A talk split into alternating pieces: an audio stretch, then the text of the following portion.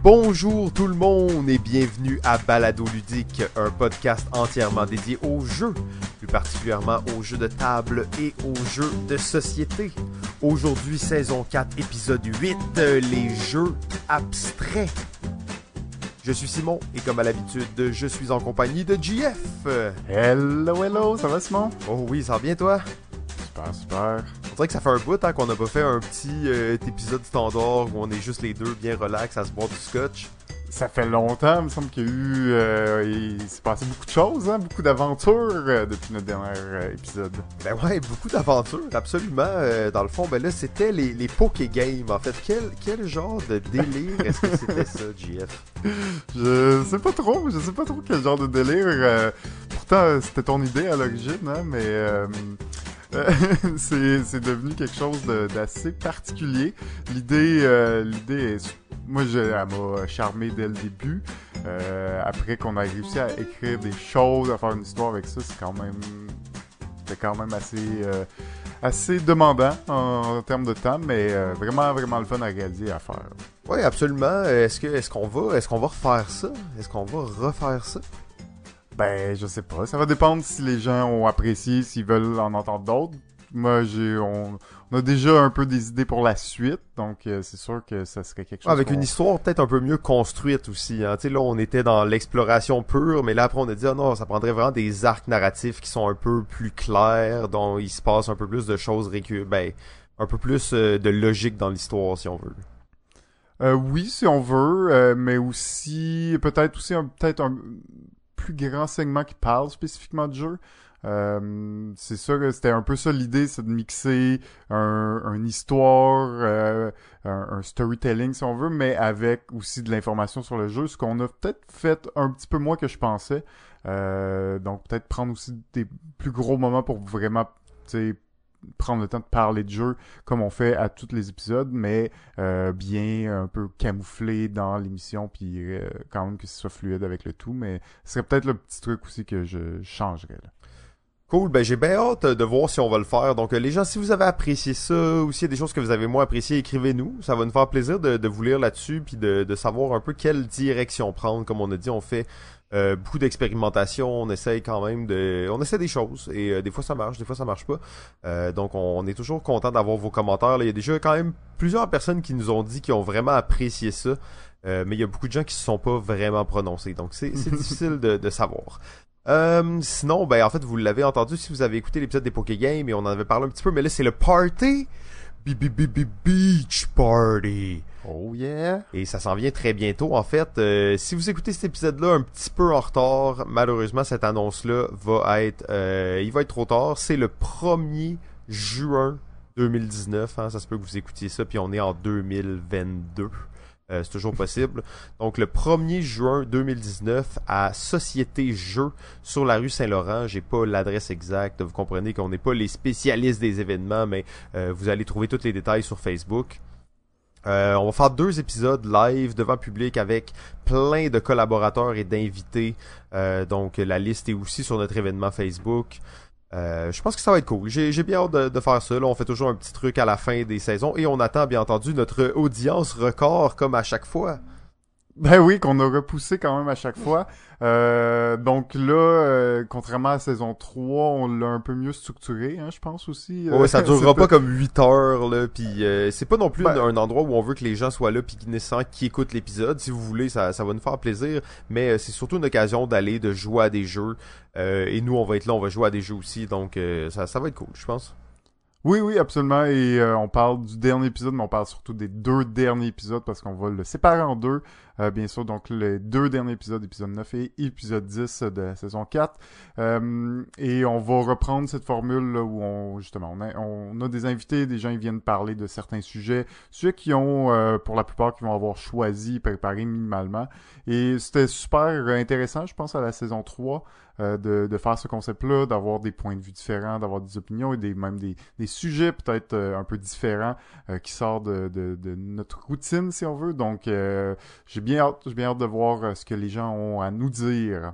Absolument. Donc, euh, le 1er juin, 14h, Société Jeux. Tous les détails sont sur euh, notre événement Facebook. Sinon, ben, GF, en fait, hein, tu disais, c'est moi qui ai eu l'idée des Poké Games, blablabla. En réalité, c'est toi qui as eu l'idée des Poké Games.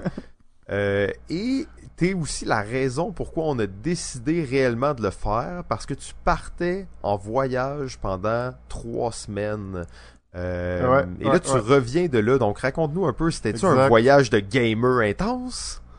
Euh, pas tant, mais j'ai quand même profité pour visiter quelques bars ludiques euh, en France euh, et euh, fait quelques événements. Je, je, j'en parlais de un, n'hésite pas à embarquer sur un autre petit jeu plus tard, mais pour commencer, donc moi j'ai, je, bon, comme vous le savez probablement, je travaille au Randolph. J'ai travaillé quand même quelques années dans les bars. J'ai eu des collègues, des collègues français euh, deux collègues principalement, euh, un euh, du nom de Gandalf et l'autre du nom de Charles, qui ont été gérants au quartier latin pendant quelques mois.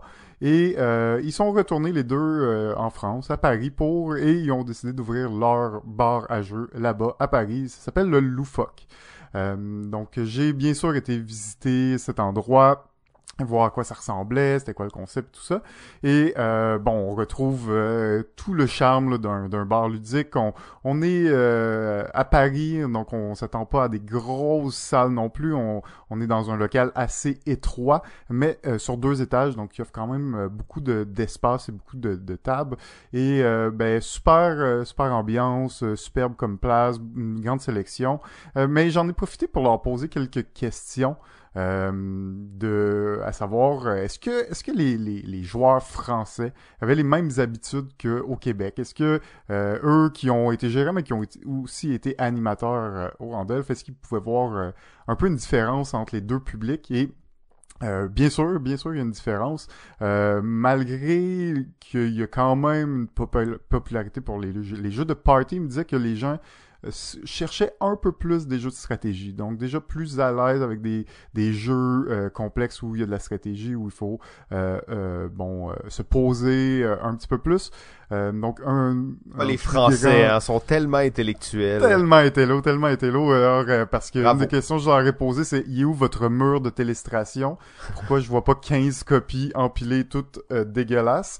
Ils m'ont répondu aussi que un, un ben bon que ça explique entre autres là donc euh, euh, un petit peu moins sur les jeux de party un peu plus dans les jeux de stratégie même si ça peut être des jeux simples légers mais ils vont quand même me demander un petit peu plus souvent ça et un autre jeu qui n'est pas encore arrivé au Québec euh, car il est en cours de traduction et c'est un, un, jeu qui, qui remplace un peu tous leurs jeux de party de fin de soirée. C'est un jeu qui s'appelle TTMC. Donc TTMC, tu te mets combien?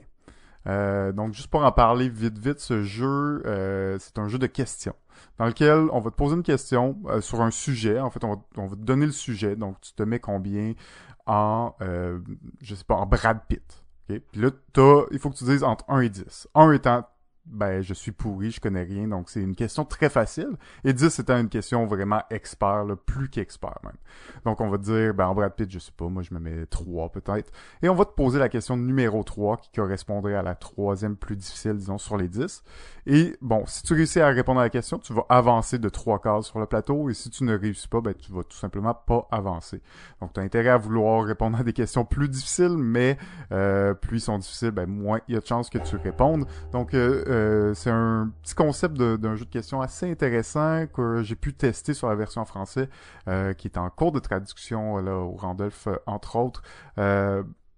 en particulier, mais qui est un jeu qui pour eux a remplacé vraiment les jeux de fin de soirée qui, déchirent tout en ce moment. Donc bien hâte de, voir ce jeu-là sorti. mais super place, je vous recommande fortement. C'est aussi, c'était quelque chose que j'avais beaucoup entendu, euh, que les bars ludiques, il y en a quand même beaucoup à Paris, euh, de plus en plus, euh, mais n'ont pas nécessairement cette même tendance comme au Québec, disons, d'avoir un bar à jeu avec des animateurs euh, dédié à cette profession, si on veut. Donc, ça va être plus des gens, le serveur, les proprios ou des bénévoles qui vont être là, mais peut-être un petit peu moins structuré la plupart des bars ludiques au niveau de, vraiment d'un service d'animation et d'explication de règles. Euh, alors, bien, ben, bien sûr, une fois qu'on va retrouver cette, cette technique-là, ce, ce, ce, ce travail-là cette expertise. bien sûr, les gens, ces gens-là qui ont, qui ont connu Randolph, la formule Randolph, voulaient reproduire un peu le même concept. Donc, je leur souhaite bonne chance. Pense, bientôt un an qu'ils ont ouvert et ça a l'air de rouler très bien leur bar. Alors, je souhaite bonne chance dans, dans, dans la poursuite de, de leur projet. Et bien entendu, on parlait du loufoque à Paris. Euh, que JF a eu la chance de visiter pendant son voyage. Euh, donc tous ceux hein, qui sont euh, JF le recommande fortement. En fait, je vais peut-être y aller la semaine prochaine. On va voir le loufoque à Paris. Cool. Ben en fait, moi je j'étais intéressé à en entendre parler plus. JF, je sais que t'as visité d'autres places, t'as fait d'autres activités. je suis quand même, je suis quand même curieux d'en savoir plus là-dessus. OK. Ben, dans, dans le fond, le, le... j'en ai fait juste deux. Hein, des barrageux, ça reste euh, mon premier voyage en Europe. Beaucoup de lieux touristiques de base à visiter. Euh, mais le deuxième, c'est un bar qui se situe à Rennes. Donc, on parle euh, plus dans dans le nord de la France, en Bretagne. Et c'est un bar qui s'appelle L'heure du jeu. ce, bar, en fait, est ouvert depuis cinq ans et demi. Donc, euh, on parle de à peu près le même moment que le Randolph, même je pense qu'ils sont ouverts un peu avant. Euh, donc euh, super, encore une super place. on pouvait, le propriétaire était là, il nous a expliqué des jeux. On, on, est dans ce, ces, ces, bâtiments encore une fois très de style très étroit, donc pas très très large quand tu rentres, mais qui sont profonds et qui sont sur deux étages aussi. C'est euh, donc euh, superbe, superbe ambiance. Euh, on était, on était allé en après-midi, c'était assez relax. On était allé en soirée, il y avait quand même beaucoup de monde. L'ambiance était plus au rendez-vous et on pouvait sentir aussi que là, il y avait peut-être un petit peu moins de party game que ce qu'on peut s'attendre, mais il y avait aussi beaucoup moins de gros jeux de stratégie de longue haleine, c'est-à-dire que des jeux de plus de deux heures, il y en avait très peu où il y avait, disons, les classiques, mais ils se concentraient vraiment plus sur des jeux oui, de stratégie, mais on parle de plus de 30 minutes à une heure, une heure et demie maximum. Euh, donc on sent vraiment qu'il y, a cette tendance aussi euh, qui, qui est la même euh, en, Bretagne qu'à Paris, qui est plus vers les jeux de stratégie ou les jeux de plateau. Les Européens sont tellement raffinés. Mais euh, même si on, a l'impression qu'en France, le jeu, c'est gros, il y a le festival de Cannes du jeu, tout ça, tout le monde en parle, il y a des grosses compagnies, euh, il y a des, des auteurs reconnus, tout ça ça reste que euh, le bassin de population est plus élevé hein, en France et, dans tout ce dans tout ce, ce, paysage urbain là ben tu vois pas nécessairement beaucoup plus de boutiques de jeux ou de bars à jeux. Ça se perd un peu et au bout du compte t'as quand même une bonne partie de la population qui a jamais entendu parler de ça qui connaissent à peine les jeux de société tu leur parles de jeux de société puis ils te parlent ils te ramènent avec les Scrabble et les Monopoly de ce monde. Euh, donc il y a quand même ce choc que je pensais euh, qui allait être plus différent là-bas, donc euh, il allait avoir une, connaissance ou une reconnaissance du jeu qui était plus présent, euh, qui n'est qui n'est pas nécessairement généralisé, euh, mais qui est forcément plus connu ou plus populaire qu'au Québec vu le, bassin de la population. C'est intéressant, JF. J'aime ça quand tu parles d'affaires de même. Ça, ça m'intéresse tout le temps. Je trouve ça vraiment cool de savoir ça. Après ça, ça me fait délirer sur le Québec. Puis je suis vraiment heureux. Euh, c'est cool. Là, j'ai compris que tu as plein d'autres sujets par rapport à ton voyage, mais tu gardes ça pour, euh, pour plus tard, hein, pour un autre épisode. Ouais, exact. Euh, ben oui, exactement. Dans le fond, l'heure du jeu a aussi un nouveau concept qui est juste à côté de leur. C'est le local juste à côté. Un concept, un genre de escape room, mais qui est pas le but. C'est pas de résoudre des énigmes, mais c'est de faire des points en équipe qui est basé sur la communication, puis c'est un 15 minutes au lieu d'être une heure, donc c'est des défis, des défis que tu peux rejouer. Euh, c'est ça. Je sais que je vous ai dit moins de choses que, que ce que vous saviez avant que j'en parle, mais euh, on va, je vais, on va revenir euh, donc à, l'épisode, à l'épisode 9 euh, je vais euh, en profiter euh, que ma compagne Margot sera présente à l'émission et on va en discuter parce qu'on a fait cet épisode, on a fait cette expérience ensemble. mais j'ai aussi eu la chance en, faisant ce jeu de, de rencontrer d'autres podcasteurs des podcasteurs de, de Rennes. Des balado-diffuseurs de Rennes. Ah oui, et là-bas, hein, le balado, balado diffusion, c'est pas utilisé comme terme. Ok, il utilise seulement podcast. Absolument, absolument. Ok. On, on a euh, tendance euh, au Québec à traduire beaucoup de termes. de préserver la langue! Absolument, mais mais ce qu'il faut, ce que j'ai compris aussi, c'est que les Français ils s'en foutent. Pas qu'ils s'en foutent, mais dans le sens qu'ils ont pas ce besoin de préserver la langue puisqu'ils sont dans un pays où il y a beaucoup Exact. de monde qui parle On est français. pas en danger, Ils ont-. Ils sont pas en danger, exact. Donc nous, on arrive avec nos termes francisés, Qu'eux, ils et tout, ils trouvent ça, ils trouvent ça bien drôle, mais en même temps, à chaque fois que je parle de- que je disais une balade de diffusion, tout le monde aimait le terme. Ouh. Personne n'était comme oh c'est sais, c'est c'est naze ou quoi que ce soit. Non, ils étaient tous ah mais j'aime ça. Ah mais j'aime ça. Ah mais c'est ah mais c'est beau. Ah mais c'est bien. Bon, ben, on invite tous les auditeurs et Donc, auditrices allez-y. français à utiliser le terme balado. le terme balado diffusion. Euh, donc et voilà, bon beau terme. Euh, mais euh, petit mot euh, donc pour parler c'est du- qui que t'as rencontré, là? C'est ça? du on- podcast euh, Ludologie. J'ai rencontré euh, euh, entre autres Fanny euh, du, de ce podcast-là, mais c'est un podcast qui parle du jeu en général. Donc ça peut être du jeu vidéo comme du jeu de société. Et euh, ils font des, des sujets très euh, très poussés sur le jeu, super intéressant. Euh, J'ai eu la chance d'écouter une émission qui parlait des droits d'auteur. Euh, dans le jeu de société, il, était, il interviewait euh, l'auteur de Jungle Speed, donc et toute son expérience, qu'est-ce qu'il a vécu euh, par rapport aux droits d'auteur et son, son expertise de pourquoi le droit d'auteur est pas vraiment, ben, le, le, le, brevet, disons, n'est pas vraiment présent, puis que le droit d'auteur est vraiment dur à conserver. Donc, euh, je vous encourage fortement à écouter euh, ben, l'idéologie, beaucoup, beaucoup de, de, de sujets très pointus, très intellectuels, mais super pertinents. Et à savoir aussi que pendant un, un grand euh, le, le, le Stunfest à Rennes, qui est un, un festival de jeux vidéo principalement. Euh, pendant toute la, la, la durée du festival, donc moi j'y suis allé une journée pour voir un peu. On parle d'un genre de méga, donc pour ceux qui sont allés euh, les deux premières années du méga à Montréal, euh, on parle d'un genre de méga, mais un, méga qui aurait 15 ans d'expérience. Donc assez assez gros, bien roulé, avec beaucoup d'intervenants, mais aussi une des journées entières avec des conférences. Et toutes ces conférences-là pourront seront ont été enregistrées par l'idéologie et seront diffusées dans les prochains mois. Donc euh, pour tous ceux qui aiment la théorie euh, du game design, c'est sûr que c'est un peu plus axé sur le jeu vidéo euh, puisque c'est un, festival de jeux vidéo principalement, mais il y avait plusieurs concepts de, game design assez intéressants. Donc, je vous encourage à, découvrir ce, podcast des gens très sympathiques qu'on aura peut-être l'occasion de, parler avec eux éventuellement. Donc, c'est ludologie que, que j'ai rencontré des gens de, de Rennes. Ouais, là, je suis tanné, là, de t'entendre. T'arrêtes pas de name drop du monde, puis des places cool, pis t'es comme, ah, j'ai vu tel jeu, j'étais allé là, je vais de telle affaire. J'ai rien fait d'autre, t'inquiète pas.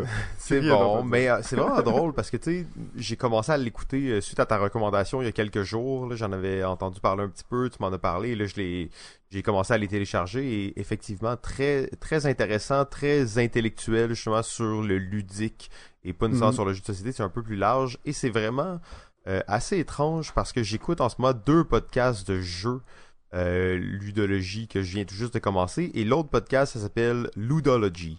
Donc c'est Ah, ok, ouais. Ludology en anglais. Euh, c'est euh, Jeff Engelstein et plusieurs autres collaborateurs, donc, donc qui est l'auteur notamment de Space Cadet, tout ça. Et c'est encore une fois exactement un podcast qui parle de jeux et pas nécessairement juste de jeux de table ou de jeux vidéo, mais bien du mix des deux et de sujets vraiment poussés sur le jeu. Euh, donc je, trouve que c'est des podcasts vraiment intéressants, ils approfondissent les choses, puis euh, c'est très cool. Mm. Donc euh, bravo, ben on salue, j'espère qu'on aura la chance de, de rencontrer et de faire peut-être euh, une petite euh, collaboration croisée là, avec les gens de ludologie, ça pourrait être intéressant de mettre en contact les les, les podcasts ou les balados diffusions francophones sur le jeu. Absolument. Mais toi, j'imagine que tu as eu le temps euh, pendant ces semaines de jouer à quelques jeux. Peux-tu nous en parler? Euh, oui, en fait, ben, je vais vous parler d'un jeu que j'ai joué. Euh, Puis là, ça commence à faire un petit bout, mais au moment où j'ai joué à ce jeu-là, pendant quelques jours, je peux dire que c'était comme peut-être un des meilleurs jeux que j'avais joué depuis des années. Là, Ah oui. Euh, là ça descend un peu parce que ça fait un bout. Là, on sait c'est quoi les jeux, puis tout ça, ça, ça s'effrite avec le temps. Mais euh, il s'agit du jeu Churchill. Euh, un GMT game de 2015 si je me trompe pas donc Ah un, ouais, un hein. gros jeu là tu sais lourd Pas un jeu à trois joueurs uniquement, ça, en Ouais, plus? un jeu à trois joueurs uniquement. Oh. Euh, donc Churchill, ça se passe pendant la deuxième guerre mondiale. On va jouer et là encore là, tu sais, c'est trois joueurs, mais Euh, les, les joueurs, c'est Churchill,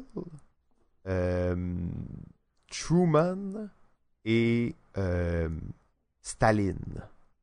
OK?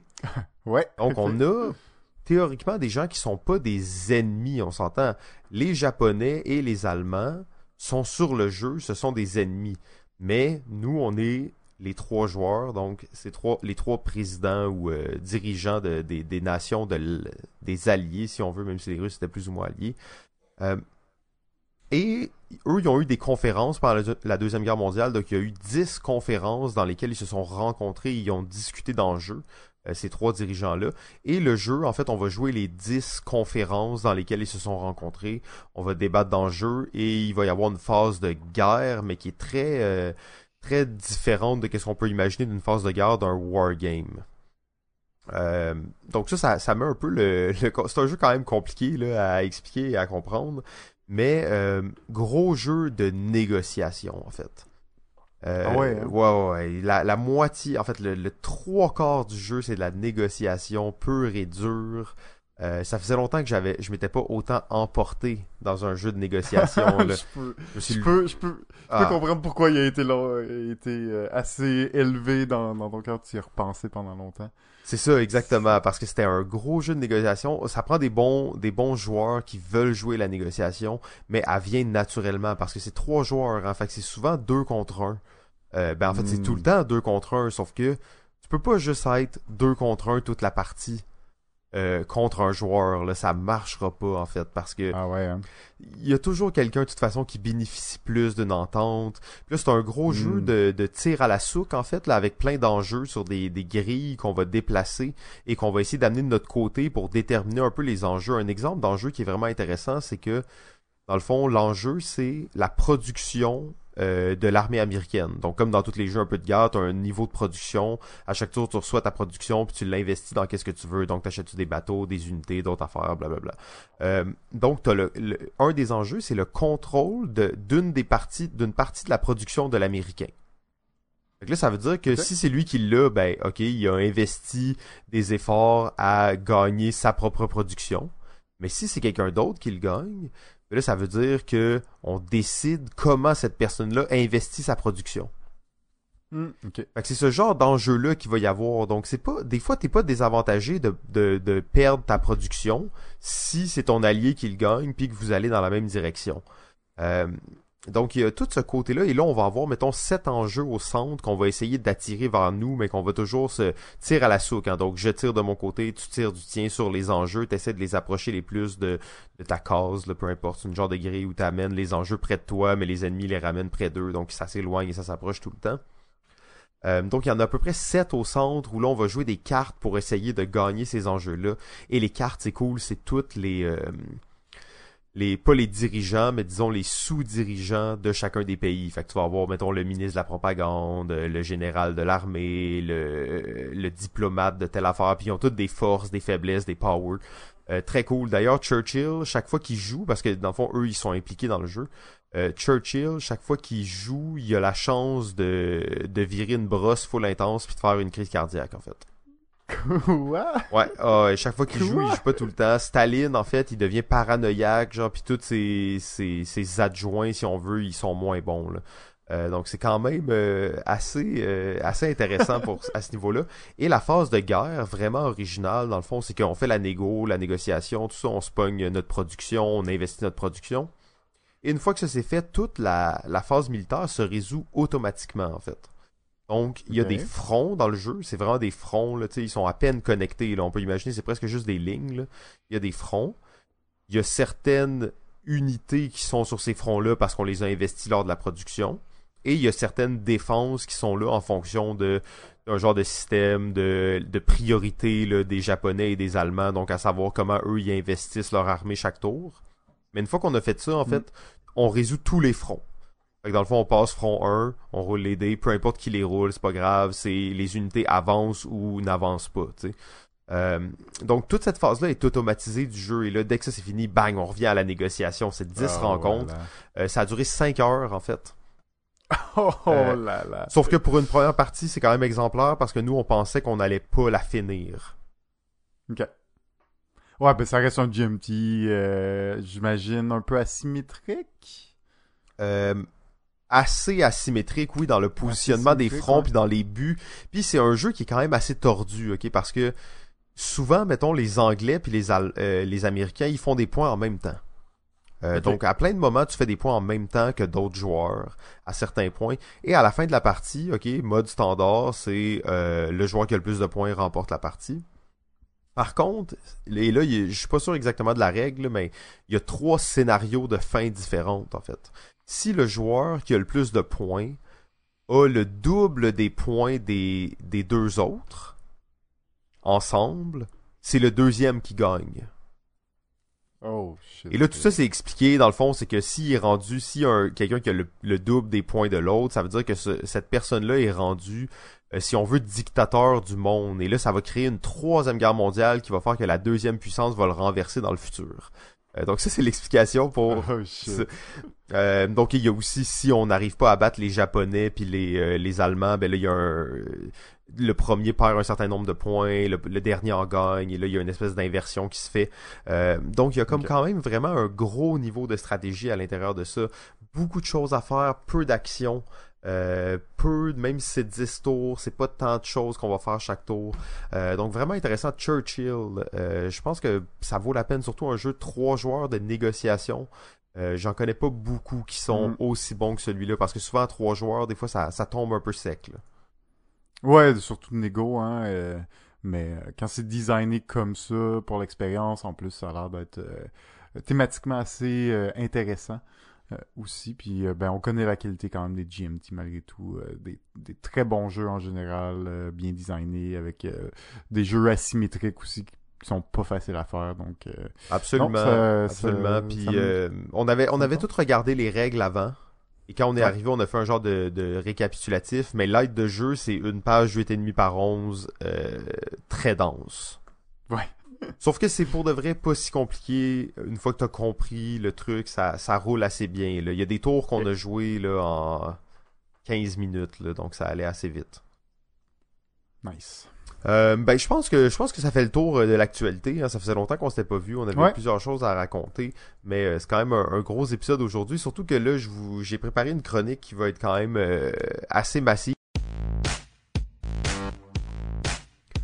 Pouvez faire des jeux extraordinaires, mais vous ne pouvez pas en faire un succès. Les joueurs en feront un succès. Il y a plus de 2,8 milliards de joueurs mobiles actifs chaque mois. Les jeux mobiles génèrent un revenu de 40 milliards de dollars par année. On peut bien prendre un petit 5 minutes pour parler de jeux mobiles. Ok, alors euh, un moment mobile, ça faisait très longtemps qu'on n'avait pas eu ça. Euh, euh, comme ça va être un moment mobile un peu plus euh, dense et euh, différent d'habitude, je t'invite vraiment à participer euh, à 100%. Là, euh, Super. J'ai mon sel à côté, je download tout ce que, tous les jeux que tu vas dire. Ok, c'est bon. Ben euh, justement, c'est c'est un- habituellement je parlais d'un jeu dans les moments mobiles, mais là euh, je je faisais un peu, j'avais j'avais pris quelques jeux en note avec le temps. Ouais, je, je vois ça dans le document 800 jeux mobiles. Je Ouais, c'est maintenant. En fait, j'ai j'ai euh, j'ai calculé que j'ai ben en fait, j'ai joué à peu près à 700 jeux de société, ce qui est vraiment pas tant. Euh, quand on considère qu'il y a sûrement des gens qui ont joué à 2500, 3000 jeux. Euh, donc 700 jeux de société, c'est vraiment pas beaucoup. Et là, je me rends compte que j'ai joué environ, et là, j'ai pas le compte exact, mais environ à 800 jeux mobiles euh, différents. Euh, et quand je regardais ça, en fait, ma petite liste de 8 jeux que j'avais prévu vous parler, que j'ai pris au cours des 6 derniers mois, est tellement insignifiante. En fait, c'est vraiment des jeux... Euh, tu sais, tu dis, tu vas toutes les télécharger. Je te dirais, télécharge-les pas toutes, en fait. Euh, mais là, dans le fond, t'es en train de, je suis en train de vous dire, oui, je vais vous parler de jeux que vous devriez pas télécharger. ok, c'est bon. Je vais essayer de bien faire ça dans ce cas-là. Euh, et euh, j'ai eu une phase où je recherchais beaucoup de jeux de simulation, en fait. Euh, il y a un gros mouvement qui s'appelle les idle games, donc les jeux euh, passifs, si on veut, les jeux pratiquement d'observation. Moi, j'appelle ça les jeux d'aquarium. Donc, on va regarder des choses se produire et peut-être influencer un peu sur l'environnement. Euh, et j'en ai, euh, tu vois un peu le, de quel genre de jeu, euh, tu sais, des Oui. jeux d'observation, si on veut. Ouais, ouais.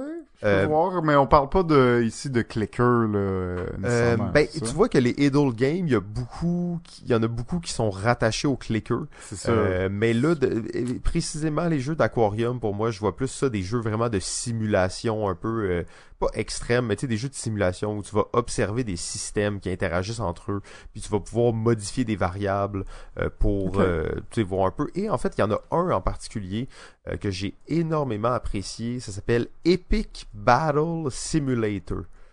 Euh, tu sais, ça a le bon nom, hein? Epic Battle Simulator.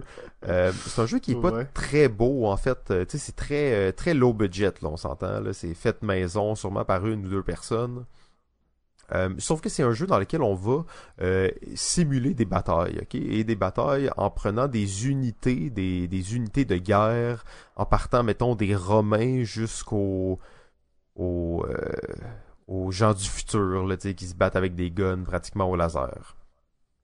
Et on a une méga arène, puis dans le fond, on va pouvoir euh, placer les unités un peu comme on veut. Tu sais, il y a le mode sandbox, mais il y a aussi un mode un peu d'aventure. Mais le mode sandbox, c'est tu prends des unités, t'en mets un peu de chaque côté et tu les observes se battre.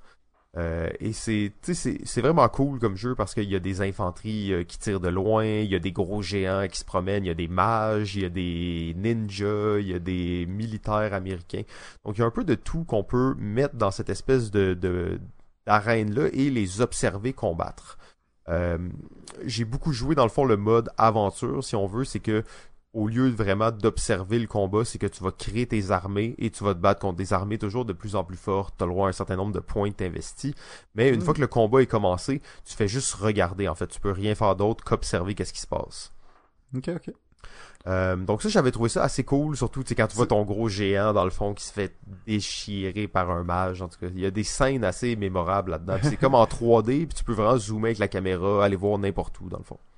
C'est pas dans ce jeu-là d'ailleurs que tu que euh, tu peux avoir un Chuck Norris? Euh, qui éclate la gueule à tout? Ah, j'ai j'ai pas vu ça. Peut-être qu'il y a ça, ça, en fait. Peut-être qu'il y a ça. Ça se pourrait très bien. Euh, j'ai pas joué à toutes les DLC. Je sais qu'il y avait plein de, de modes que tu pouvais payer pour avoir des units plus cool puis plus spéciales. Euh, c'est très possible, en fait. Donc, euh, Epic Battle Simulator. Très nice. On reste dans la lignée des jeux un peu semi-passifs slash... et ça, c'est un, un jeu vraiment spécial. En fait, ça s'appelle Various Guy. Donc, Various Guy. Various Guy. Donc des gars divers, en fait, des, des gars quelconques. Euh, et c'est un un espèce de tower defense, si on veut, où dans le fond, tu dois envoyer des unités euh, de l'autre côté de la map, mais l'autre joueur doit aussi envoyer ses unités de l'autre côté de la, carte. Donc il doit aller vers toi, toi tu dois aller vers lui. Les unités se rencontrent au centre, se battent. Les unités les plus fortes avancent et continuent à aller plus loin. Et c'est un jeu phénoménal parce que tu as trois boutons dans le jeu. Tu as trois types d'unités que tu peux envoyer. Et euh, tu as trois boutons. Chaque bouton que tu pèses envoie une unité euh, de son type. Fait que mettons, t'as des, t'as des, encore une fois, des gars avec des guns, euh, des gens qui se battent, euh, des géants, des choses comme ça, des magiciens. Et quand tu pèses sur le bouton, ça l'envoie les, personnages de la sorte que tu as dessus. Donc, comme je dis, tu as trois boutons, mais tu as un choix de peut-être 20 gars différents. Fait que quand tu les places, tu décides au début de la partie, ok, je vais jouer avec tel type de personnage, tel type de personnage, tel type de personnage, t'en choisis toujours seulement trois. Donc c'est Mm. comme si t'avais un deck de trois personnages. Puis là, en fonction des tableaux, c'est une espèce de puzzle, de puzzle game aussi, bien entendu.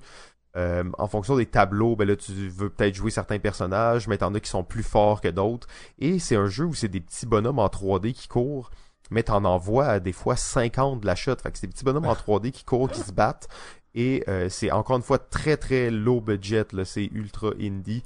Euh, et la musique, la musique est phénoménale dans cet épisode-là. En fait, malheureusement, Jeff, je peux pas te la faire entendre, mais euh, je vais essayer de la mettre, d'aller euh, chercher un petit morceau de la tune éventuellement à la, au montage de l'épisode puis le mettre. J'espère que je vais l'avoir fait parce que ça vaut vraiment la peine. Une espèce de petite musique mexicaine, euh, vraiment crampante. Donc très très cool, Various Guy. Ok, GF, peut-être un jeu qui va t'intéresser un peu plus maintenant. Euh, là, on sort vraiment des jeux un peu, euh, un peu cheap, indie et tout ça, j'en saute plein là parce qu'il y en a beaucoup trop. J'ai ouvert à peu près 40 tables sur mon ordi. Donc j'en saute quelques-unes, mais j'y vais avec un qui s'appelle, et peut-être tu as déjà joué en fait, JFC Motor Sport Manager Mobile Tree. Ah ben là, j'ai joué beaucoup, mais pas, pas sur mobile. Pas sur mobile, parce que j'ai vu qu'il l'avait sur Steam aussi ce jeu-là. Oui, oui, il est sorti bien avant sur Steam. Euh, ça fait un bout euh, que j'ai joué, ouais, en effet. Et ça, c'est vraiment. J'ai pas, pas essayé la, version mobile. Je sais pas euh, si, si elle vaut la peine, justement. J'ai trouvé qu'elle était très bien. j'ai pas joué à l'autre, là, mais tu sais, il y avait pas de, de bug. Ou tu sais, l'interface semblait bien. C'était c'était le fun. Tu peux jouer dans le, dans le métro, sur ton cell, tout ça. Euh, donc, bien entendu, Jeff, c'est un genre de jeu parfait pour nous. Je me doutais bien que tu avais déjà joué. Ah, ben, euh, jeu de gestion de Formule 1, euh, gestion de course automobile, en fait. Et euh, tu as beaucoup d'options. Tu as tes pilotes, tout ça. encore une fois, par contre, toujours dans les jeux de, de, de gestion comme ça, on dirait qu'il manque tout le temps un petit quelque chose. Il y a tout le temps un petit quelque chose de trop. Euh, donc une affaire un peu dont tu te fous, puis qui est là quand même, puis il y a toujours un petit quelque chose qui manque. Mais euh, c'est la base des jeux de simulation de course, donc on va euh, régler nos types de pneus, nos types de, de ben, nos arrêts au puits, nos pilotes, leur style de conduite, est-ce qu'ils sont agressifs ou non. donc très très cool en fait là je, suis en train de, de, regarder des photos puis là j'ai comme les j'ai le goût de le réinstaller. Là. Ça fait longtemps que j'ai pas joué, là, mais. Mais euh, mais c'est intéressant de jouer sur plusieurs saisons parce que c'est là que tu vas euh, ben, signer des nouveaux pilotes, euh, essayer de recruter des jeunes euh, tout ton dépistage, que t'as tes recruteurs qui sont là pour évaluer les potentiels. Euh, t'as une évolution au niveau des des commanditaires aussi, plus plus t'es performant, plus tu vas pouvoir aller chercher des gros commanditaires qui te rapportent plus d'argent. Euh, mais t'as toujours des... Les commanditaires, plus ils sont gros, plus ils te demandent des choses, c'est-à-dire finir premier à la course, ou euh, finir dans le top 3. Euh, donc tu, sens l'évolution, puis aussi, bon, je sais pas pour la version mobile, mais tu peux vraiment commencer en, en genre de IndyCar, là, si on veut. Il y a comme trois niveaux. Tu sais, il y a la F1, mais il y a les deux niveaux juste en dessous aussi. Euh, des, euh, des, des, des courses là c'est ça? Je sais pas si je sais pas si tu ben, en fait dans le 3 si je me trompe pas c'est genre des euh, t'as des catégories vraiment comme les les F1 mais t'as aussi des chars un peu futuristes qui sont comme un autre niveau au-delà de la F1 là. Ok ok mais ça mais c'est parce que dans le fond t'as en tout cas, dans le jeu de base, t'avais, t'avais le concept où t'as d'autres types de courses de voitures ou plus, mais t'as vraiment trois ligues de... Tu montes les échelons, là. De, de F1, si on veut, mais c'est pas, pas une F1, là. Euh, les deux niveaux avant, c'est des modèles vraiment plus, euh, plus basiques, mais tu sais, tu peux commencer vraiment du bas de l'échelle et essayer de monter ton écurie puis de monter les échelons parce que dans le fond, à la fin de chacune des saisons, l'écurie qui finit en première position est, est upgradée dans, dans le niveau supérieur. Puis l'écurie qui est qui finit en dernière position est downgradée dans le niveau inférieur. Hmm. Fait qu'il y a une évolution des des, euh, des écuries euh, d'une saison à l'autre aussi euh, qui te permet, bon, ben si tu performes, tu es capable de monter les échelons et de d'augmenter, de, de, performer. Par contre, je pense qu'à la longue, c'est un jeu qui est très répétitif. Euh, ouais, malheureusement, c'est ça, le, c'est ça le, le, défaut un peu du jeu. C'est cool de se faire une partie, mais...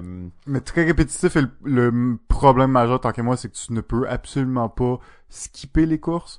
C'est-à-dire que tu es obligé de les faire, tu es obligé de faire la qualification, tu es obligé de faire la course au complet. Puis pendant la course au complet, ben pour vrai, tu fais pas grand-chose. Oui, tu peux ajouter juste les stratégies, puis euh, tu peux dire euh, à ton pilote d'être super agressif au début. Par contre, si t'es plus agressif, ça va user plus ses pneus ou ça va utiliser plus de gaz, donc il faut que tu penses à ça aussi. Euh, mais dans le sens que puis ok fait que tu gères un peu leur stratégie puis le timing des agro-puits t'as quand même un gros contrôle sur ça puis ça c'est un choix stratégique quand même qui peut être super important dans certaines courses, surtout quand il y a des euh, euh, des températures changeantes là, entre, entre la pluie et le, beau temps. S'il fait beau tout le temps, la pluie tout le temps, c'est un peu plus simple. Mais euh, c'est très très mineur ce que tu peux faire comme stratégie et les courses sont quand même longues, même quand tu mets dans les settings, les courses les moins longues, c'est quand même genre 10, 15, 12 tours. Euh, c'est très très long. Et le fait vraiment le fait de pas pouvoir skipper des courses. Euh, parce que ce qui est intéressant à un certain point c'est pas juste les courses mais c'est tout ce que tu fais entre les courses. Euh, voir les résultats voir la progression de tes pilotes les entraîner construire ton ton QG avec tous les, les, bâtiments que tu peux construire pour upgrader ton écurie. Donc ce qui qui est des fois un peu mineur par rapport à, au temps que tu perds à devoir absolument faire les courses. C'est peut-être le point un petit peu plus faible du jeu, mais j'ai quand même joué pas mal. Motorsport Manager Mobile 3. Euh, il y a aussi le 2 qui est très bon. En fait, j'ai joué au 2. Ouais, exactement. Des jeux quand même qu'on que je joue beaucoup, mais je serais vraiment euh, curieux de voir une version en ligne de ce genre de jeu-là. Tu sais, un Mm. peu comme euh, où tu, tu t'es dans le- ton écurie est contre celle de quelqu'un d'autre, qui est quelqu'un que tu connais. Et là, tu fais la course avec un humain, pas avec un ordi. Euh, déjà, là, il y aurait peut-être un petit intérêt. Euh, J'imagine, tu fais une ou deux courses par soir et euh, ton écurie monte, celle des autres descend. J'ai l'impression qu'il y aurait comme peut-être un petit peu plus d'intérêt à ce niveau-là. Ouais, peut-être, peut-être, mais bon, ça reste que tu fais tellement peu de choses dans une course que après ça, tu si un joueur a une écurie vraiment plus performante, ben il va être dans le top 5 alors que la tienne va être dans le, dans le top 15, puis c'est comme il y aura pas vraiment de course, tu sais. On s'entend que dans la F1, c'est pas un sport très euh, égalitaire, puis c'est beaucoup l'argent qui détermine euh, si, si ton écurie marche bien ou pas. Et tu le ressens vraiment dans le jeu-là, puis ça, ça fait un peu une problématique de gameplay, là, tant qu'à moi, pour du multiplayer. là. Bon, bon, bon, c'est ça. GF, il veut pas qu'on le fasse. non, mais fais ça, mais enlève toute la course. Fais juste, fais juste regarder les simulations, comme à la bonne époque du euh, Out of the Park euh, baseball game et tout. Ouais, là. faut qu'on en euh, parle un jour de ça, hein, mais on n'a jamais parlé. OTP, on n'a jamais parlé un gros jeu de simulation de baseball. Mais bon, euh, parfait, donc j'enchaîne rapidement. On reste un peu dans la, la thématique des jeux de sport et c'est le jeu Golf Clash. Euh, Ok, je connais pas. Golf Clash. euh, malheureusement, là, je commence avec une note un peu négative. C'est que ce jeu-là, je l'ai désinstallé, réinstallé, désinstallé, réinstallé. C'est un jeu qui me fait royalement chier euh, par son modèle ultra, tu sais, comme si tu perds, t'as plus d'argent, fait tu peux plus jouer, fait faut que tu payes du vrai argent pour jouer, fait que chaque partie te coûte quelque chose parce que tu mets euh, tu mets genre tes, tes choses en jeu, mais c'est un très bon jeu de golf que tu joues en ligne avec d'autres joueurs. Euh, donc contre d'autres joueurs, tu joues des trous, tu joues, euh, si je me trompe pas, tu joues seulement un trou en fait. Euh, très bon jeu de golf mobile en fait. J'ai beaucoup aimé, mais encore là c'est ça, une espèce de modèle un peu, tu sais, je dirais un peu ancien à un certain point là. Ouais, même si c'est encore très, très. ben, c'est très actuel, sauf que tu te rends compte que les, les nouveaux jeux, ils font plus nécessairement de même, ou en tout cas, c'est pas exactement la même chose. Là. Ouais, ouais, ouais. Euh, moi, donc, euh, j'ai j'ai trouvé ça très cool euh, comme jeu quand même. Là. Golf Clash, je pense que ça, ça vaut vraiment la peine. J'ai perdu quand même beaucoup de temps euh, sur ce jeu-là. J'ai j'ai joué beaucoup, malgré ça, c'est que je le désinstallais, je le réinstallais, mais euh, très cool. Donc, euh, bon jeu de golf. Il y en a d'ailleurs beaucoup de bons jeux de golf euh, sur, euh, sur Android. Là, il, y en a, il y en a beaucoup. Bon, là, c'est ça. Là, j'avais prévu parler de ça vraiment longtemps. Finalement, je suis comme, ah, là, ça fait déjà 10 minutes. Mais on va y aller rapidement sur un jeu. Night of the Full Moon. Oh oh oh, le Slay the Spire like. Ouais, c'est ça exactement. Il y a plusieurs gens qui pourraient être hérissés même au simple fait que je le mentionne parce qu'il semblerait que c'est vraiment le, le typique là, jeu chinois rip-off de Slay the Spire. Euh, par contre, moi j'ai découvert ce jeu-là bien après tout ça et euh, je dois dire que c'est quand même deux jeux qui sont très différents malgré tout. Donc c'est quoi? C'est un jeu de cartes dès que un jeu de cartes euh, qu'on va se battre contre des créatures puis monter des niveaux. Donc un jeu de cartes d'aventure où on fait les combats contre un ennemi. Euh, rejouabilité immense. En fait, t'as plusieurs personnages, ils ont chacun leur deck différent, plein de combos différents à explorer. Chaque personnage a deux, trois euh, méta possibles à explorer. Et en fonction de la partie, comment ça va, tu t'as pas toujours les mêmes cartes, t'as des coffres qui te donnent Mm. des cartes, c'est un, un roguelike, là, donc on recommence tout le temps les parties. Euh, bonne rejouabilité, beaucoup de niveaux de difficulté, c'est ça, tous les personnages sont assez intéressants, ont plein de synergies différentes. C'est vrai que ça rappelle beaucoup Slay the Spire, mais je dois dire que C'est quand même, c'est quand même différent. c'est c'est quand même vraiment différent, juste dans le simple concept des cartes. Euh, on sait que Slay the Spire, une des particularités du jeu, c'est que tu vois un peu ce que ton ennemi va faire. ben en fait, tu vois pas mal ce que ton ennemi va faire au prochain tour. Alors que là-dedans, il n'y a pas. C'est il y a pas cet aspect-là vraiment. donc, mais très très bon jeu. Night of the Full Moon, fortement recommandé. Et, euh, et là, je termine en fait avec pourquoi j'ai voulu faire une chronique moment mobile. Euh, il faut que je vous parle, peut-être que vous le savez déjà, mais si vous le savez pas, il faut que je vous parle d'un phénomène unique au monde en ce moment qui se produit. Euh, L'apparition, si on veut, d'un nouveau genre, euh, un oh jeu. Là Ouais, ouais, non, c'est ça. Je, je voulais me garder un peu de temps pour parler de ça. C'est sûr que en parler. Ouais, ben là, en plus, maintenant, en tout cas, je, je continue... que t'avais pas fait toute ta chronique juste sur ça? ouais, ouais, non, mais là, là, on commence la vraie chronique. On va parler. euh, donc, c'est ça, il y a, quelque chose qui se produit en ce moment, un moment unique, et c'est l'apparition d'un jeu qui s'appelle, et là, je vais nommer le, le, jeu original, je vais vous expliquer un peu l'histoire. Le jeu s'appelle euh, Dota 2 Auto Chess. Euh, donc c'est quoi Dota 2 Vous connaissez, c'est un MOBA, donc un peu comme League of Legends, Heroes of the Storm, c'est un des très gros. Euh, et eux, ils ont un outil de modding, donc pour que les gens fassent des mods.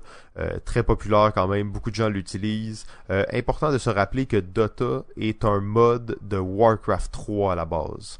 donc c'est quand même intéressant là, de voir qu'on part de Warcraft 3 qui donne Dota 1, ensuite il y a un jeu standalone qui est fait qui s'appelle Dota 2 et sur ce jeu-là avec l'outil de mode on a le nouveau jeu qui apparaît qui s'appelle euh, Auto Chess.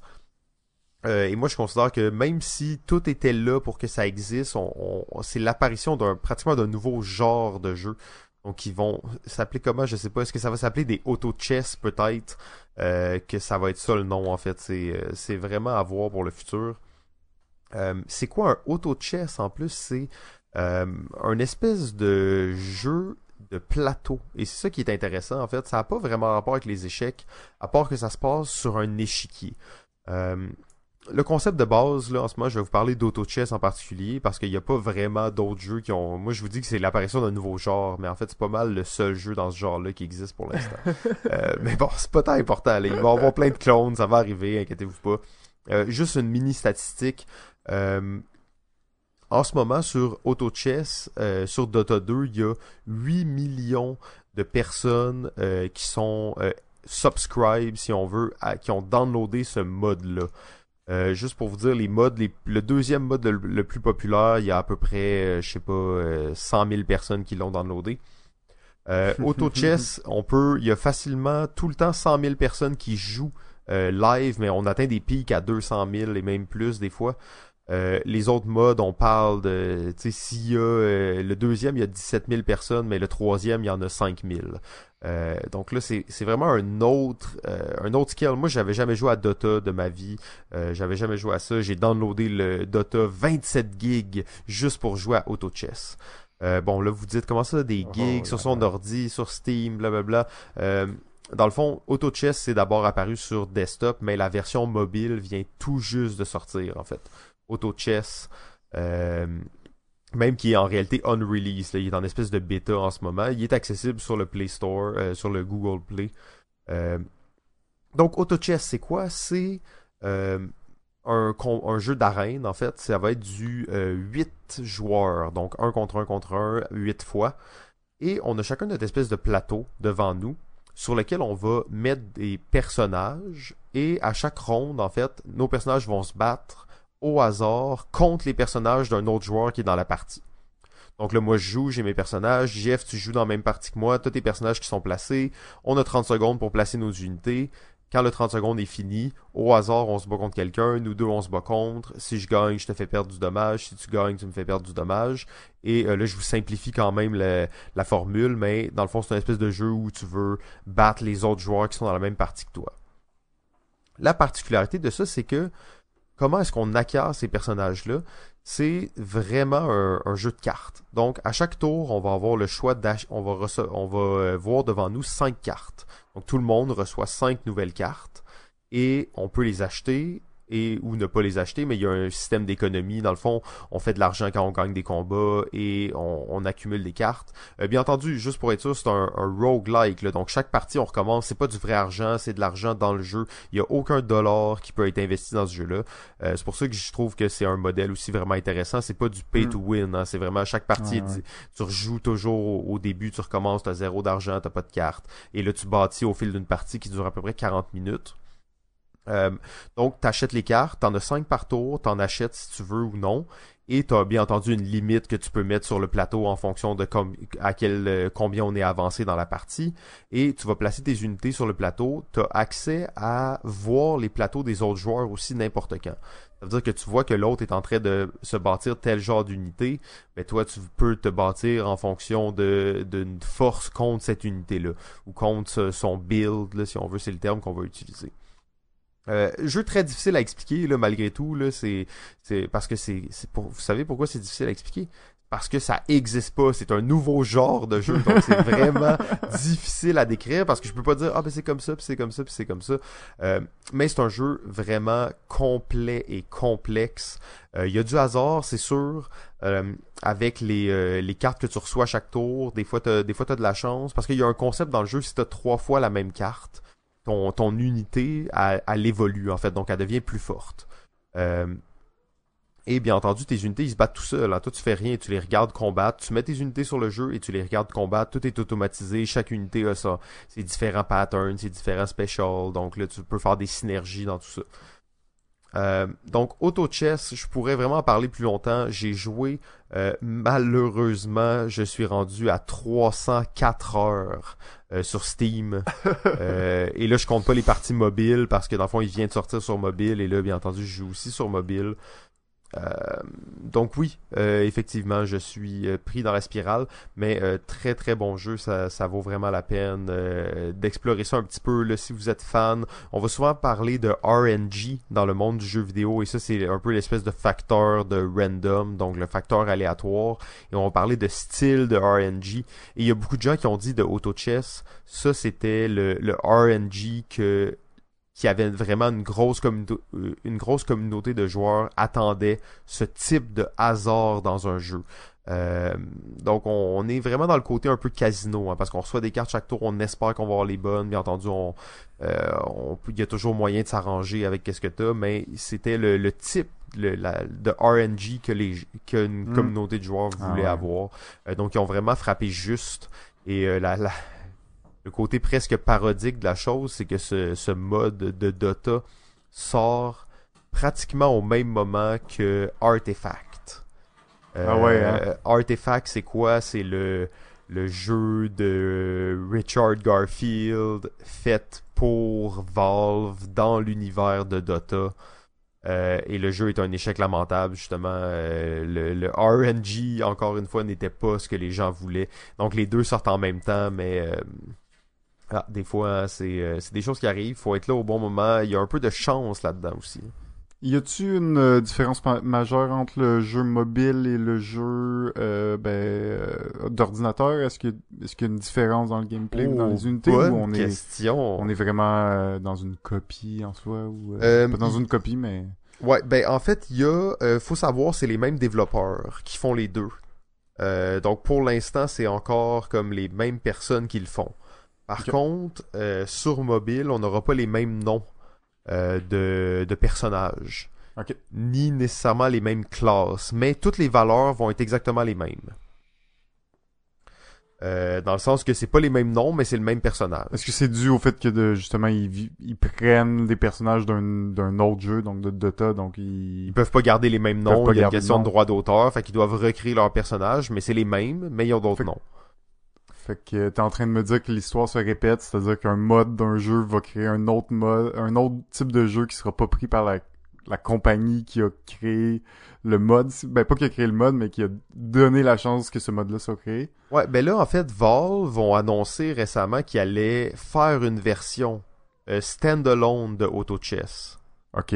Est-ce qu'ils vont la faire en collaboration avec les modeurs ou ils vont la faire seuls? Euh, C'était pas hmm. clair encore. Mais euh, c'est un projet qui a été annoncé. Et il y a déjà un ou deux bons, bons clones de Auto Chess qui sont sortis, qui ont chacun, chacun leur particularité. Mais j'ai l'impression que dans le futur, on va voir vraiment une grande variété de possibilités. Il y a, il y a énormément de possibilités qui sont pas du tout exploitées en ce moment. Puis à chaque update, ils rajoutent des nouvelles choses. Puis t'es comme, ok, ça Mhm. peut être aussi ça le jeu, puis ça peut être aussi ça. Donc on le voit vraiment évoluer. Euh, une des grosses particularités pour euh, la version mobile et la version ordi, c'est en fait les updates. Ok. Et ça, en fait, ça fait toute la différence parce que euh, il y a, c'est c'est pas les mêmes updates. Ça veut dire que, mettons, il y a des units qui ont été balancés dans certes, dans- sur la version PC, mais ils n'ont pas encore été balancés sur la version mobile. Ah. Et euh, la version euh, PC bouge très très très rapidement. À chaque semaine, il y a un update. Il enlève des, des, des unités, il en remet des nouvelles, il en rebalance d'autres, il change des affaires. Sur mobile, ça n'a pratiquement pas changé encore. Est-ce qu'ils vont rattraper? Est-ce qu'ils vont essayer de matcher la version PC ou ils vont juste prendre une autre direction complètement? Très difficile à dire pour l'instant. Euh, un des détails hein, qui est vraiment fou là, euh, à, à analyser, mais c'est euh, la vitesse des animations. Et ça, c'est quelque chose qu'on sous-estime tout le temps. Ben, pas qu'on sous-estime, mais que quand on, on conçoit pas des jeux vidéo, on, on a, c'est quelque chose qu'on pense pas souvent, mais la vitesse des animations a tellement d'impact sur les jeux. Euh, tu sais, Super Smash et tout ça, il y a des, des personnages qui sont broken parce que leur animation est deux frames plus rapide ou parce que Hmm. leur animation est un peu lente. Et en fait, dans, dans mettons, Auto Chess sur, euh, sur Steam, là, la version d'ordinateur, il y a des personnages que avant de, mettons, euh, si on veut euh, faire leur special, là, donc avant de caster leur, leur special, ils accumulent de la mana quand ils sont au maximum, ils envoient leur grosse attaque. Avant de faire ça, ils ont une certaine animation, ok? Et sur mobile, c'est pas la même animation exactement. Ok. Fait que mettons, il y a un personnage, ok, il- lui, il se transforme en loup, puis il fait apparaître deux loups, ok? Mais son animation sur PC, elle est très longue. Ça veut dire qu'avant de caster ces deux loups, il lève ses bras dans les airs, puis il crie, puis il reste comme ça pendant genre une ou deux secondes. Fait que des fois, il a le temps de se faire tuer avant de, de, de faire son, son special. Mm. Mais sur mobile, son animation, elle est ultra rapide. Fait qu'il fait juste lever les bras, puis bang, c'est fait. Fait que sur, sur mobile, c'est une des, un des, une des unités très dominantes, alors que sur PC, ben, c'est une unité plus euh, moyenne. Ok. Ok. Ok. Intéressant. Euh, donc c'est ça, ça, ça explique un peu les différences là, euh, avec ça. Donc j'ai aucune idée s'ils vont essayer de, de, de rester à niveau avec le- la version Steam ou s'ils vont juste prendre une autre direction complètement dû au fait que même à un certain point leurs animations sont différentes, leurs modèles sont différents. Est-ce qu'ils vont prendre une autre direction? J'ai bien hâte de voir. Nice. Euh, Auto Chess, je pense que ça, ça vaut la peine Ouais. à tout le monde. Ouais. Ouais. Bon. Euh, mais là on est dans le- on est on est là là, là on est au, cœur au cœur du sujet. Alors euh, aujourd'hui, les, les jeux de stratégie abstraite. Et euh, quand on parle de, de jeux de stratégie abstraite, euh, à quoi à quoi pensons-nous là, euh, rapidement comme euh, caractéristique de ce thème, Simon? Ben, on, on va dire souvent la première chose, c'est qu'on va dire qu'il n'y a pas de thème. Ouais. Alors qu'au final, c'est totalement faux. Euh, Il y a vraiment un thème dans presque tous les jeux de stratégie abstrait. Exact. Euh, Mais que ça va être un thème qui va être plutôt euh, faible ou très peu présent. Euh, Il y en a quand même beaucoup qui ont vraiment pas de thème, donc euh, qui s'assument en tant que jeu de stratégie abstraite sans thème. Euh, mais je pense qu'il y a une tendance de plus en plus dans les jeux de stratégie abstraite à vouloir mettre une belle thématique euh, pour peut-être vendre plus le jeu et se, euh, se faire voir un petit peu plus euh, parmi cette, euh, cette quantité de jeux qui sort à chaque année. Ouais, absolument. Euh, sinon, on peut penser euh, rapidement aussi que c'est des jeux qui sont euh, souvent basés sur des, des mécaniques très simples. Très, qui peuvent être à la plupart du temps très compliqués à, à devenir un maître, mais très simples à comprendre. Donc ça va être souvent à ton tour, t'as pas 20 actions possibles, t'as pas des cartes qui ont plein d'effets, c'est que tu fais une chose Tu places et un, un truc ou tu, tu déplaces, déplaces. un truc. Exactement. Donc très très euh, simple en fait au niveau de, de l'apprentissage. mais euh, une complexité euh, quasi mathématique dans, dans ces stratégies. En fait, ça vient pas mal avec l'autre point des, des jeux abstraits, c'est que souvent, ça va être des jeux où l'information va pas être cachée. Donc l'information va être visible en tout temps, ça veut dire qu'il n'y a pas Il n'y a pas d'affaires de cartes cachées, il n'y a pas de surprises qui peuvent être découvertes. Non, non, tout est là. à toi d'être plus, si on veut, brillant que ton adversaire pour gagner. Ouais, exact toute l'information est visible, il faut, c'est à toi de bien l'analyser, d'essayer de, de, user de stratégie pour berner l'autre. Exact. C'est aussi des jeux ben, qu'on va penser qui ont, euh, avec ce, ce fait-là, en fait, qu'il n'y a pas d'hasard, ou en tout cas très très peu. Euh, parce que si tu vois tout puis tu sais tout, ben il n'y a pas vraiment d'hasard, on s'entend. Exact. Donc des jeux euh, avec très peu de, de, hasard, vraiment basés sur la stratégie. le, le calcul, les mathématiques sont aussi vraiment au cœur de, de ces jeux-là. Oui, exact. Euh, ben, euh, je pense que ça fait pas mal le tour des jeux euh, de stratégie abstrait. Ben, on, va, on va souvent aussi dire que c'est des jeux à deux joueurs. Ouais. Comme on, le mentionnait. Ouais. ouais, c'est vrai. Mais c'est ça, parce que là, j'imagine que t'as fait un peu le même exercice que moi. T'es allé sur BGG, t'as regardé les jeux de stratégie abstrait. Ouais. Il y en a plein que t'étais comme, ah, ah ben oui, ok. Ah, mais non, ça c'est pas un jeu de stratégie abstrait. Des fois, ça c'était clair. Des fois, c'était surprenant, mais c'était vrai. Puis des fois, j'étais un peu moins d'accord. Il y avait certains jeux qui ont peut-être été un peu plus euh, un peu plus controversés en tant que jeu de stratégie abstrait. Ouais, ben dans le fond, il peut avoir de la stratégie abstraite sans que ce soit, sans qu'on considère que ce jeu-là, ce soit un jeu de stratégie abstrait. Euh, parce que ça reste une genre de mécanique aussi qui peut s'englober dans un jeu avec autre d'autres mécaniques. Mais on, on hmm. c'est ça, nous on, on, se concentre vraiment plus sur les jeux de stratégie abstrait où c'est vraiment la mécanique principale ou du moins c'est ça le centre et le cœur du jeu là, en soi. Ouais, exact. Euh, ben oui, ben en tout cas, c'est quand même des, des, jeux intéressants. Il y en a beaucoup qui sont cool. Euh, pour de vrai, au début, j'étais comme, ok, ouais, les jeux de stratégie abstrait, euh, je sais ça va être comme mon top 5. j'ai eu vraiment de la misère à faire mon top 5, en fait. Ouais, ok. Ok, ok. Il y en a, ouais, il y en a plus qu'on qu'on pense. Euh, après ça, il y en a aussi énormément qu'on n'a pas testé, qu'on n'a pas essayé. Euh, mais euh, dans, pour commencer, peut-être vif comme ça rapidement, je pourrais parler du jeu Hive un jeu que j'ai oh, oh, oh, bien aimé, que j'apprécie encore euh, beaucoup. Jeu de stratégie, euh, deux joueurs euh, dans lequel notre objectif ça va être d'aller entourer la reine, donc l'abeille la, la, de l'autre joueur, et on va avoir des, des, des petites tuiles hexagonale dans lequel, euh, sur lequel euh, nos tuiles, ben, il va y avoir des, des, des types d'insectes. Donc, on a une fourmi, euh, on va avoir une sauterelle, une abeille, une araignée. Et un peu comme les échecs, ils vont se déplacer d'un certain nombre de cases ou d'une certaine façon. Mais la twist, c'est qu'il n'y a pas vraiment de plateau. C'est-à-dire que le plateau, on va le créer à force de placer les pièces en jeu. Donc, on va commencer, on va placer une pièce, l'autre joueur va placer une pièce adjacente à la nôtre, et ensuite, à chaque fois que tu vas ajouter une pièce sur le plateau, tu vas devoir la uniquement adjacente à des pièces de ta couleur. Euh, mais à ton tour, au lieu de placer une pièce, tu peux décider de déplacer une pièce. Et chacune de ces pièces-là ont un déplacement différent euh, ben, selon le, le, type de bestiole que tu utilises.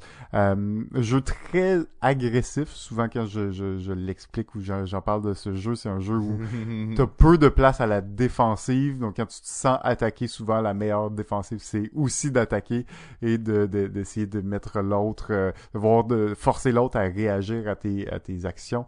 Euh, mais euh, belle, euh, belle complexité, belle stratégie, euh, un matériel intéressant. C'est juste des tuiles, des grosses tuiles épaisses, vraiment le fun à manipuler, assez lourdes.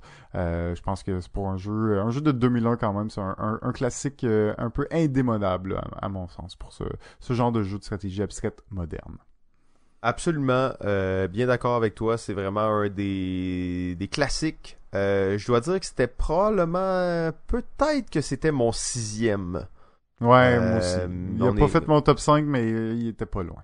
C'est ça, exact. Parce que c'est vraiment cool, sauf que c'est très violent. Euh, très violent, ouais. Très violent. Très agressif. Euh, très, très agressif. Puis c'est pas si long en une partie. Fait que tu te fais défoncer rapidement. euh, ouais, bon choix. Hive. Euh, je vais parler d'un jeu et là en regardant un peu les choix de jeux qu'on a émis puis tout ça, je me rends compte qu'il y a une grosse euh, similitude entre euh, les jeux de stratégie abstrait et les jeux de puzzle.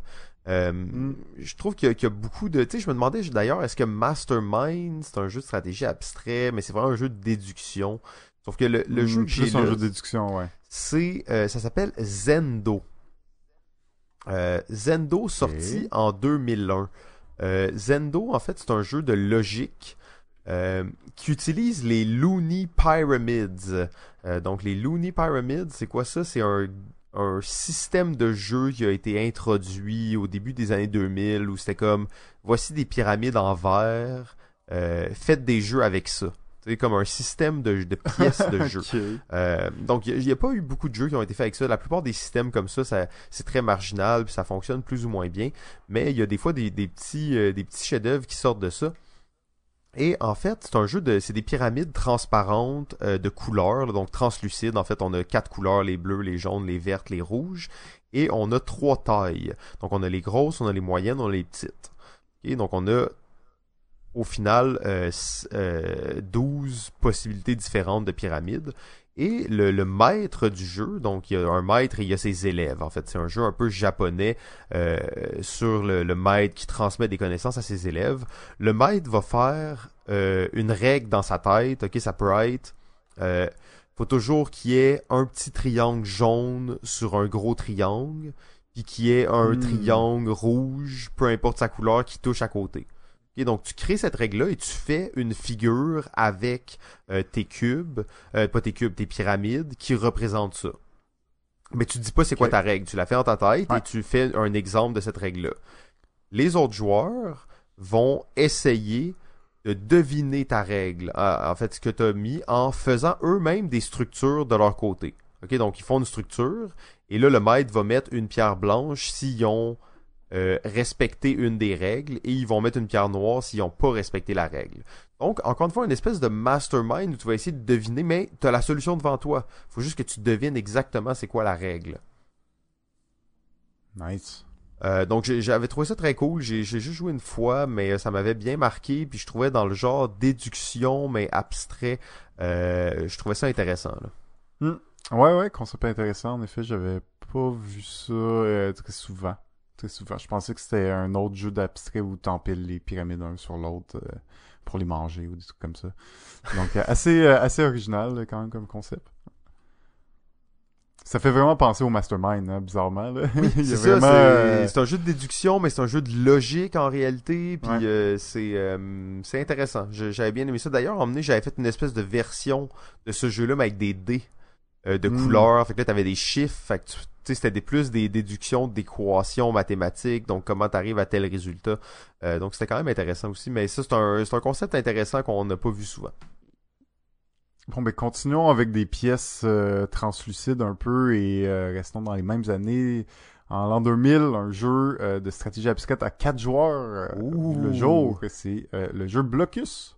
Oh oui. Euh, donc Blocus, euh, jeu euh, où chaque joueur va avoir des les mêmes pièces, bon, de couleurs différentes, euh, de style un peu de Tetris, donc avec des différentes formes. Euh, sur tes pièces, ils vont avoir entre une, une- un carré, donc un cube, et euh, je pense que c'est le maximum, c'est six cubes. Donc tu vas avoir différentes pièces de, de différentes grosseurs.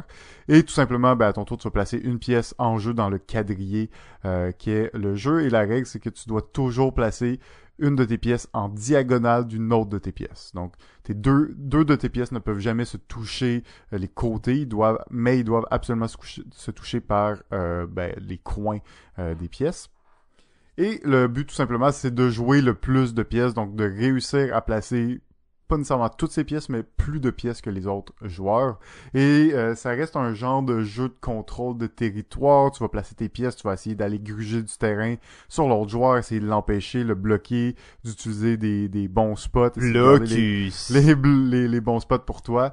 Euh, c'est un jeu qui se joue aussi à moins de 4 joueurs, 2 joueurs aussi, euh, c'est possible. Mais euh, bon petit jeu, je pense, bon petit classique euh, à ce niveau-là, euh, qui euh, on en entend peut-être un petit peu moins parler maintenant, mais qui est toujours encore, je pense, euh, disponible et euh, qui, vaut la peine de, jouer ou d'essayer si ce n'est pas déjà fait. Intéressant, oui. Euh, Blocus, il y a aussi plusieurs déclinaisons. Il y a le Blocus deux joueurs, ce genre de choses-là. Mini parenthèse là-dessus, t'as dit au début des pièces de style Tetris. Ouais. Euh, récemment, en fait, j'étais avec euh, avec Joël, Joël euh, du Randolph, donc bien entendu Mhm. l'un des propriétaires du Randolph. Et bon, il me montrait un jeu qui avait des pièces de style Tetris, et j'ai dit ça, et il m'a fait la morale en fait. Euh, Ah c'est- oui. c'est c'est vulgaire de dire ça, les pièces de type Tetris. En fait, on va utiliser le vrai terme qui est euh, des les tétrominos. Tétrominos, donc des pièces euh, très euh, tétrominales, si on veut, tétronominales. Euh, les tétrominos, donc euh, c'est ça qu'on va... Ça, c'est le, le terme officiel pour ce type de pièces. Hmm, bon savoir. C'est bon savoir.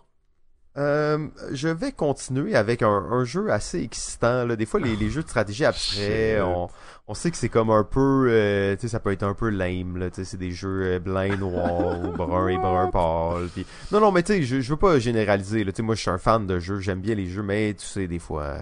Pour les jeunes gens qui sont hip, ça peut euh, être rébarbatif. Mais le suivant, le jeu suivant, Quête de Laser Oh, Game. C'est un jeu avec un laser puis des miroirs. Exactement. Quête de laser game. Euh, on peut imaginer vraiment un genre de jeu d'échecs. euh, on est sur un échiquier, on a des pièces euh, qui la plupart ont des miroirs dessus.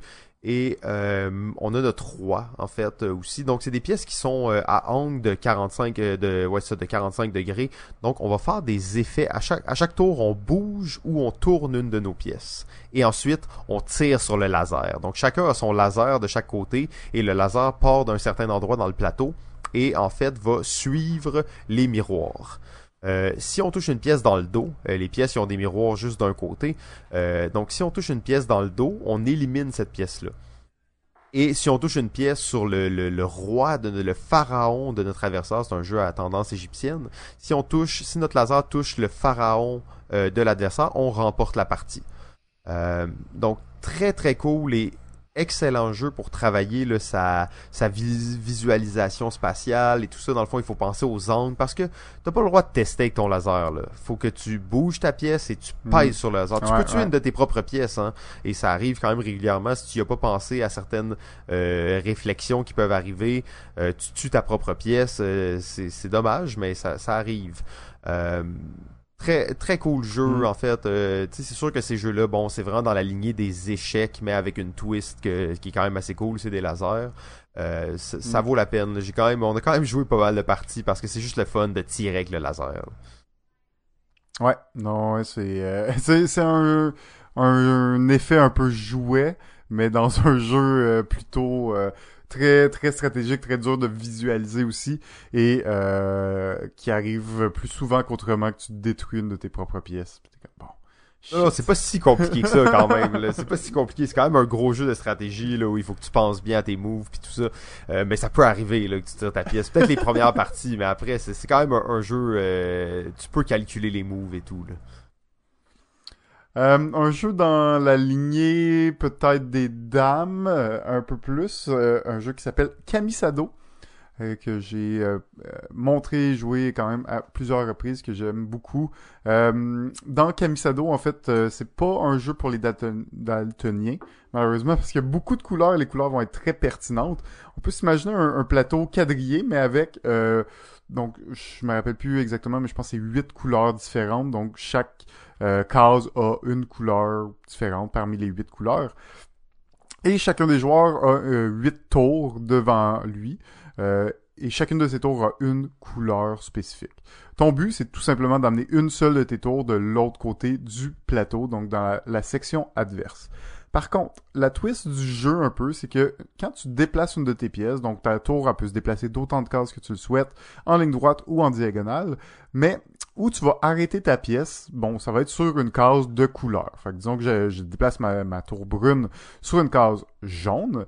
Euh, ben quand je fais ça, je force l'autre joueur à déplacer sa tour jaune. Donc l'autre joueur n'a pas le choix de déplacer quelle pièce il veut. Après ça, cette tour jaune-là, il peut la déplacer comme il veut, toujours vers l'avant, en diagonale ou en ligne droite, d'autant de cases qu'il souhaite. Euh, notez que les tours, évidemment, se bloquent l'une l'autre. Tu peux pas sauter par-dessus une tour, tu peux pas manger une tour non plus. Euh, donc, ben moi, je, te force à utiliser ta tour jaune. Parfait, tu te déplaces. Disons que tu la déplaces sur la tour, sur une case bleue. Ben moi, à mon tour, je vais être obligé de déplacer ma tour bleue. Et dans le fond, ton but, c'est un peu de forcer l'autre joueur à te, à te forcer de déplacer une pièce qui te fait gagner. Donc ça, c'est vraiment la twist un peu bizarre, c'est qu'au bout du compte, c'est toujours toi qui fais gagner l'autre joueur. Fait que tu t'arranges pour pas être coincé ou dans des situations où t'as pas le choix que de donner la victoire à l'autre joueur. Et ce qui est toujours bien crève-cœur quand même. Euh, mais tu, tu, tu l'as bien cette stratégie euh, dans les styles euh, dame, échec, stratégie abstrait, très très rapide comme jeu. Là, on parle d'un jeu plus de, de quinzaine de minutes, mais qui marche super bien. Puis pour pour les amateurs de ce genre de jeu, matériel sub simple, c'est ça marche très bien. Ça, c'est Kamisado. Ouais, ouais. Quoi? Matériel sobre, simple. Pour de vrai, ben, c'est un jeu qui pourrait rendre pas mal n'importe qui épileptique. euh, J'aime bien Kamisado, sauf que c'est horrible. C'est horrible comme jeu, en fait. Visuellement, je m'excuse, mais c'est juste des couleurs sur toutes les cases, des couleurs roses, vertes, jaunes, bleues. C'est euh, intense, hein. intense. Ouais, il y a beaucoup de couleurs. Beaucoup de couleurs. Et la seule personne que je connais qui avait ce jeu-là, c'était un daltonien. Je me disais, pauvre lui. C'était mal pour lui. Euh, mais oui, oui, c'est un bon choix. Euh, J'irais peut-être avec un, petit dernier de mon côté. Euh, un jeu que je disais euh, Hive était probablement dans mon top 6. Euh, celui-là, c'est probablement mon top 7. c'est le jeu Corridor. donc Corridor, qui est un jeu là, qui est issu ah de la, la collection de jeux en bois. c'est quoi cette collection déjà? Ben, c'est une collection de Gigamic. Euh, déjà à la base de la compagnie Gigamic. Donc, euh, bon, c'est une série classique un peu des jeux abstraits. Puis on, on y date aussi, hein. On, on s'entend Cogdor, quoi, euh, 1997, je pense, ouais. Quarto euh, de la même série, 91. Euh, D'ailleurs, ils viennent d'en sortir un récemment, donc l'année passée, Squadro, euh, dans cette même série-là. Donc, c'est quand même une série qui, qui, qui est encore active, là, même s'il n'y a pas nécessairement beaucoup de titres. On parle de 5 ou 6 jeu dans la série, mais euh, qui est là depuis longtemps puis qui continue à, sortir certains euh, concepts. Mais euh, vas-y avec euh, Cogdor.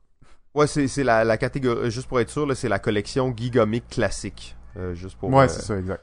On l'est bien, là. donc, Corridor, c'est quoi? Moi, ce que la particularité vraiment de ce jeu-là, c'est que c'est un jeu qui se joue très bien à quatre joueurs.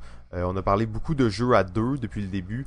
c'est un jeu, en fait, même qui est ça se joue très bien à deux, ça se joue à trois correct, mais à quatre, euh, c'est pratiquement fait pour jouer à quatre. Euh, on va jouer sur un échiquier comme à l'habitude. Euh, chaque personne, chaque joueur a un petit personnage, un petit meeple en bois. Et notre but va tout simplement être de l'amener de l'autre côté, donc en face de où on commence. Et à ton tour, tu as deux choix. Soit que tu déplaces ton bonhomme d'une case, soit que tu places une une plaquette de bois en fait et tu la mets euh, à la verticale dans le fond et ça va créer un labyrinthe si on veut. Donc le, je vous dis c'est un échiquier mais c'est un échiquier quand chaque case il y a une fente dans laquelle on peut mettre une petite plaquette de bois qui vient comme créer un labyrinthe. Et le but donc à son tour on place une plaquette ou on déplace un personnage. Euh, ben on déplace son euh, son, son son pion.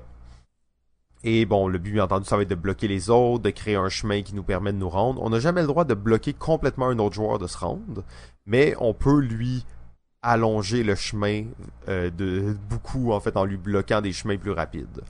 Euh, la beauté aussi de ce jeu-là, c'est que tu as un nombre de plaquettes limité.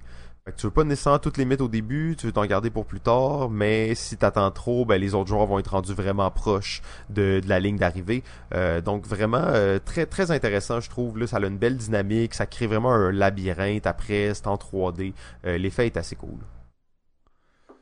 Ouais, ouais, correct. Je pense, je pense que je vais préférer Quarto dans cette même série. Euh, mais euh, c'est des bons euh, bons classiques depuis longtemps. Puis peut-être que ça me permet d'enchaîner sur un, un autre série de jeux de jeux de stratégie abstrait qui en date bois? aussi. Ah non, pas en bois. Pas en bois ceux-là. C'est la, GIMF Series, donc le, le, projet GIMF. qui ont tous des noms de jeux à coucher dehors, imprononçables, mais que je vais essayer. La GIMF, Tamsk, Zertz, Svan, Yinch, Punch, Tsar et euh, En tout cas, imprononçable ces jeux-là. Pas pire, c'était pas pire. vraiment une belle série de jeux de stratégie abstrait, euh, un petit peu moins connus, je pense. Ils, ont quand même été réédités il y a quelques années euh, dans des, des, superbes formats et le concept, euh, bon, je, je peux pas toutes les expliquer, mais ça reste tout le temps des jeux très simples au niveau des règles, dans, dans la lignée classique des, des, des, jeux de stratégie abstrait, mais avec du, du, beau matériel, un esthétique assez intéressant et qui amène toutes des, des petits twists, des petits concepts qu'on un peu jamais vus. Donc, il y a rien qui ressemble vraiment aux échecs dans ça, mais euh, t'as quand même le feeling de jouer à un jeu d'échecs malgré tout. Et euh, bon, c'est une série qui quand même date plus des années fin 90, début 2000, mais euh, en 2017, ils ont sorti un nouveau jeu de la, de la, série, là, le Lynx, euh, qui se veut un genre de... pas de ramassis, mais d'un peu de, de concept qui englobe les, les concepts des autres jeux. Donc, euh, je vais juste euh, terminer là-dessus, mais c'est une superbe... C'est le genre de, de, de, jeu que je pourrais avoir, tu sais, que tu, tu mets en présentation dans ta maison, tu sais, de jeux bibelots un peu, là, que tu pourrais avoir juste là, qui sont tellement beaux, vraiment magnifiques, que tu as envie de posséder toute la, la collection juste parce que c'est trop c'est trop beau, c'est des objets de collection pratiquement. Donc, euh, belle, belle petite série. Là, pour, t'as, amené un point intéressant, puis je pensais à ça tout le long que t'expliquais ça, les jeux bibelots, en fait. Euh, et on dirait que les jeux de stratégie abstrait, c'est pas mal les seuls jeux, à part les gros jeux de miniature, là, c'est pas mal les seuls jeux qui euh, vont aussi avoir une utilité décorative ou euh, comme pour mm. meubler une pièce. C'est pas rare de voir une pièce avec un magnifique jeu d'échecs dedans. mais les, les, jeux qu'on a nommés là, le Quarto, Corridor, les jeux en bois, les jeux de la GIMF série, euh, c'est des jeux qui s'appliquent très bien à ça. Donc tu peux avoir ça dans, au centre de ta pièce, sur une table, et les gens vont passer, vont faire une petite partie, mais en même temps, ça va être aussi un, à la certaine point pas un objet d'or, mais un objet décoratif en fait. Ouais, exact. Puis ben je pense aussi que ça vient du fait que les jeux abstraits, comme il y a peut-être un peu moins de thématiques, ben ils mettent beaucoup d'emphase sur le matériel, la qualité du matériel. Et euh, ça se sent là, dans, dans beaucoup des jeux de stratégie abstraite qu'il y a une attention particulière à la qualité du matériel. Ouais, puis on sait qu'il y a des gens là, qui sont là. Ben oui, moi j'ai une salle complète chez moi dans laquelle j'ai mon jeu de Gloomhaven qui est exposé en tout temps. Euh, ça compte pas là. On parle pas de la même affaire, désolé. Euh, ben, je pense qu'on est rendu. On est-tu rendu, JF? On est rendu. Ok, juste avant un mini mot de la fin, euh, c'est le, le, party balado ludique de fin de saison, 1er juin prochain. Allez voir les, les détails sur l'event Facebook. Mais euh, venez en grand nombre, on veut battre notre record d'audience, on va jouer à des boards, aucun prix à gagner, on vous le dit depuis le début, donc soyez là en grand nombre. Numéro 5, 5, 5. Alors, mon numéro 5, euh, un jeu euh, qui est quand même euh, eu beaucoup d'attention les dernières années. C'est un jeu qui a gagné des prix aussi. C'est le jeu Azul. donc jeu de stratégie abstraite mais avec bon qualité de matériel super intéressante une thématique bah, on s'en fout un peu euh, il y en a une, mais bon, on la sent pas vraiment. Euh, mais qui amène quand même quelque chose que je trouvais assez... ben, un peu innovateur euh, tu sens vraiment c'est un jeu de stratégie abstraite qui s'inspire de mécaniques modernes, euh, donc comment les, les, les tuiles euh, se placent sur ton plateau, comment tu veux accumuler tes tuiles et comment tu vas les réussir à placer, positionner ces tuiles-là sur ton plateau dans le but de faire des points. je trouvais qu'il y avait beaucoup d'originalité pour un jeu de stratégie abstraite qui se qui est complètement donc on est vraiment pas dans la lignée là, des jeux classiques de jeux d'échecs avec un, un, quadrillé où tu déplaces tout ça. On est vraiment dans les jeux modernes un peu plus à l'européenne euh, fait quand même par un maître euh, euh, des jeux, Michael Kessling. Donc ça valait au moins un numéro 5 pour moi, c'est le jeu Azul. Oui, bon choix, effectivement. Tu as mentionné un point intéressant, je trouve que c'est, comme tu dis, un jeu de stratégie abstrait, mais qui file pas comme un descendant des échecs, là, si on veut, ou de tous les autres jeux vraiment.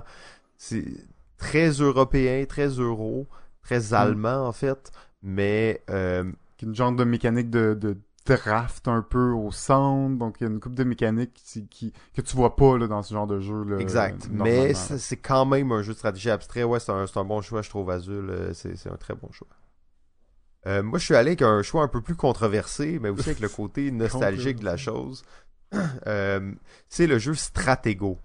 Euh, 1946, euh, tu sais, on a dit, bon, Oh. l'information est visible et tout. euh, on s'entend que dans ce jeu-là, il, il- tout est caché, là. Euh, mais bon, ça prend toujours des jeux qui brisent les règles pour créer les règles. Euh, je pense quand même qu'on peut, on peut quand même facilement dire que Stratego, c'est un jeu euh, de stratégie abstrait avec comme particularité, en fait, que les pièces sont secrètes. Et donc, Euh, aussi un peu un aspect de déduction, de bluff même. De bluff, de bluff exactement, euh, mais un bluff qui va s'apparenter un peu tu au bluff des échecs ou tu sais comme au bluff Ouais. de est-ce qu'il c'est-tu vraiment ça qu'il veut faire? Euh, j'ai Ouais. joué tellement à Stratego en fait, j'ai tellement joué dans ma vie et un- une des choses qui me reste toujours de Stratego, oui le jeu c'est le fun, mais placer tes pièces au début et comme préparer la bataille, placer tes pièces comme tu veux, ça, ça a toujours été une phase du jeu qui m'a fasciné, en fait, parce que c'était c'était les meilleurs moments. Là, tu penses à tous tes plans, tu places tes bombes, tu mets ton espion là, ok, je mets mes éclaireurs ici, je vais le bluffer comme ça. Donc, tu penses déjà à toute ta stratégie de ta partie pendant que tu places ton jeu. Euh, tu sais, c'était un genre de battleship, mais vraiment à un autre niveau. Euh, j'ai joué Ouais. énormément quand j'étais jeune, là, j'ai joué un peu moins, je dois l'avouer ces temps-ci, mais pour moi, ça reste un, un, un classique des classiques. Mm. Euh, Stratego, j'ai je sais qu'il y a plein de jeux hein, qui sont ressortis, qui sont un peu le, le même concept, mais j'ai pas réussi à retrouver ce plaisir-là, malgré tout. Hmm.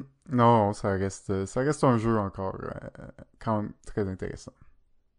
Numéro 4. 4.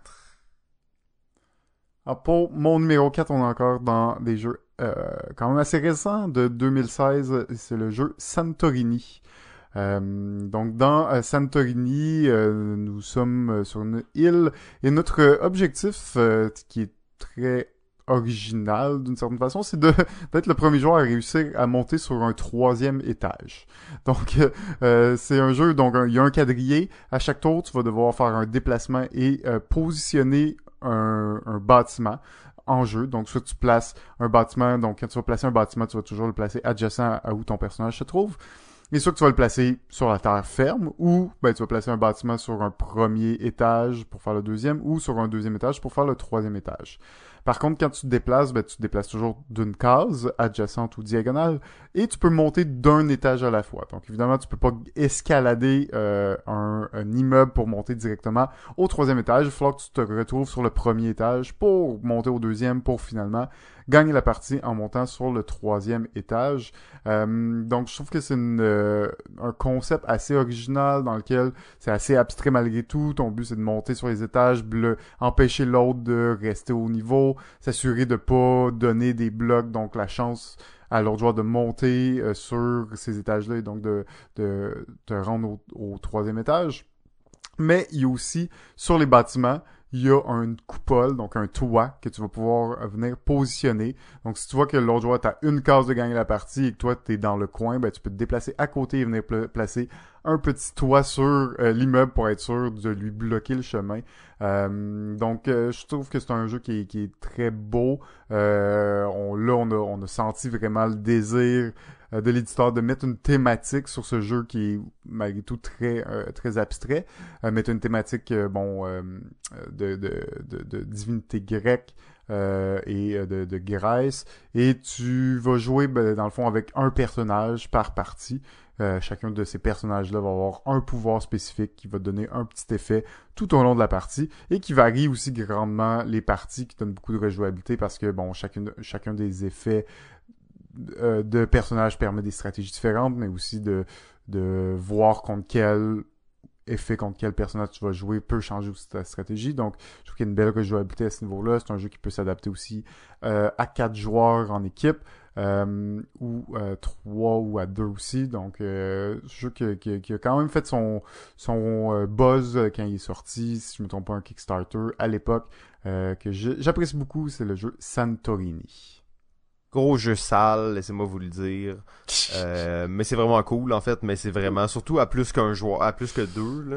Ouais, Euh, ouais. J'ai joué à trois tout récemment là et c'était c'était c'était l'enfer en fait hein. Un peu, mais mais je pense que je pense que le mode à 3 c'est pas l'idéal non plus. Quand on parle à 4, on parle en équipe, donc on a vraiment une dynamique quand même assez différente qui ressemble plus à une dyna- dynamique à deux joueurs en fait. Là. Ouais, c'est ça, exact. À 3, c'est un peu malsain, là, parce que dans le fond, tu bloques pas l'autre joueur, fait que t'obliges l'autre joueur à bloquer ce joueur-là, fait que c'est tout le temps une espèce de, de cercle, mais, mais j'adore ce jeu-là, il est magnifique, puis comme tu dis, les personnages avec les pouvoirs, euh, ça c'est vraiment cool, surtout que les, les, personnages ont des gros pouvoirs quand même. Hein. Ouais. Euh, c'est des, des, trucs qui changent totalement le jeu euh, pour la plupart, donc ça permet vraiment d'aller ailleurs. Là. Ouais. mon numéro 4, c'est le jeu Onitama. Onitama sorti en 2014, qu'on va pouvoir comparer à un espèce de jeu d'échecs simplifié avec des cartes. Euh, donc, on a nos pions et notre roi, si on veut, chacun de notre côté. Et euh, il y a un système de cartes. En fait, as deux cartes. Pour, toute la partie, il va y avoir cinq cartes en jeu sur une possibilité de, mettons, euh, je sais pas, 30. Donc, au début de la partie, on prend cinq cartes au hasard. Et ça, c'est les cinq cartes avec lesquelles on va jouer la partie. chaque joueur en a deux devant lui et il y en a une au centre. À ton tour, tu... et les cartes, c'est quoi? En fait C'est les mouvements que peuvent faire tes pions. Donc, à ton tour, tu prends une carte qui est devant toi, ça dit, euh, mettons, tu bouges euh, en diagonale de trois cases. Donc, tu bouges une de tes pièces, n'importe laquelle, en diagonale de trois cases. Et après, tu prends ta carte, tu la mets au centre, et tu prends celle qui est au centre et tu la mets devant toi. Donc, les cinq cartes vont s'échanger comme ça entre les joueurs, au centre entre les joueurs. Donc, tu peux faire de la rétention de cartes. Euh, tu peux euh, décider, il y a comme une stratégie parce que tu sais que dans deux tours, l'autre joueur va avoir probablement ces deux cartes-là devant lui. Donc, tu essaies de penser en anticipation. Euh, le but du jeu étant d'aller, dans le fond, si on veut manger le, roi ennemi ou d'aller s'asseoir sur son, son petit trône très très cool comme jeu. En plus, c'est magnifique. Ça vient dans une espèce de boîte qui est fait sur le long avec un, un plateau là en tapis de souris là, qui se déroule super bien et qui, qui est vraiment bien agréable à manipuler. Les cartes sont grosses, les dessins sont beaux. Euh, Onitama, pour moi, c'est vraiment un, un chef-d'œuvre. D'ailleurs, il est dans le top 10 des jeux abstraits sur, euh, sur BGG, là, et c'est pas pour rien. Oui, mais tu sais que ce jeu-là était sorti euh, quelques années plus tôt. Ok.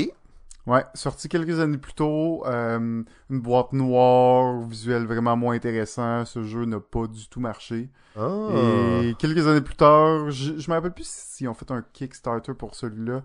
Euh, mais ils, ils ressortent repackagé, complètement différent, du matériel magnifique, euh, une belle ergonomie de jeu et ça l'a vraiment pris à ce moment-là.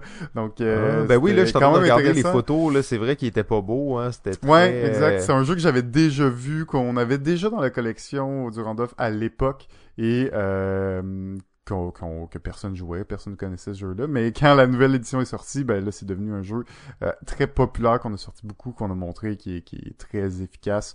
Euh, c'est ça qui est le fun. Hein. Là, on parle de d'informations ouvertes dans les jeux de stratégie. Ben là, tu sais exactement c'est quoi les deux types de mouvements que l'autre joueur peut faire avec chacune de ses pièces. Donc, tu peux vraiment euh, anticiper qu'est-ce qu'il va faire parce qu'il y a pas mal juste deux choix de mouvement.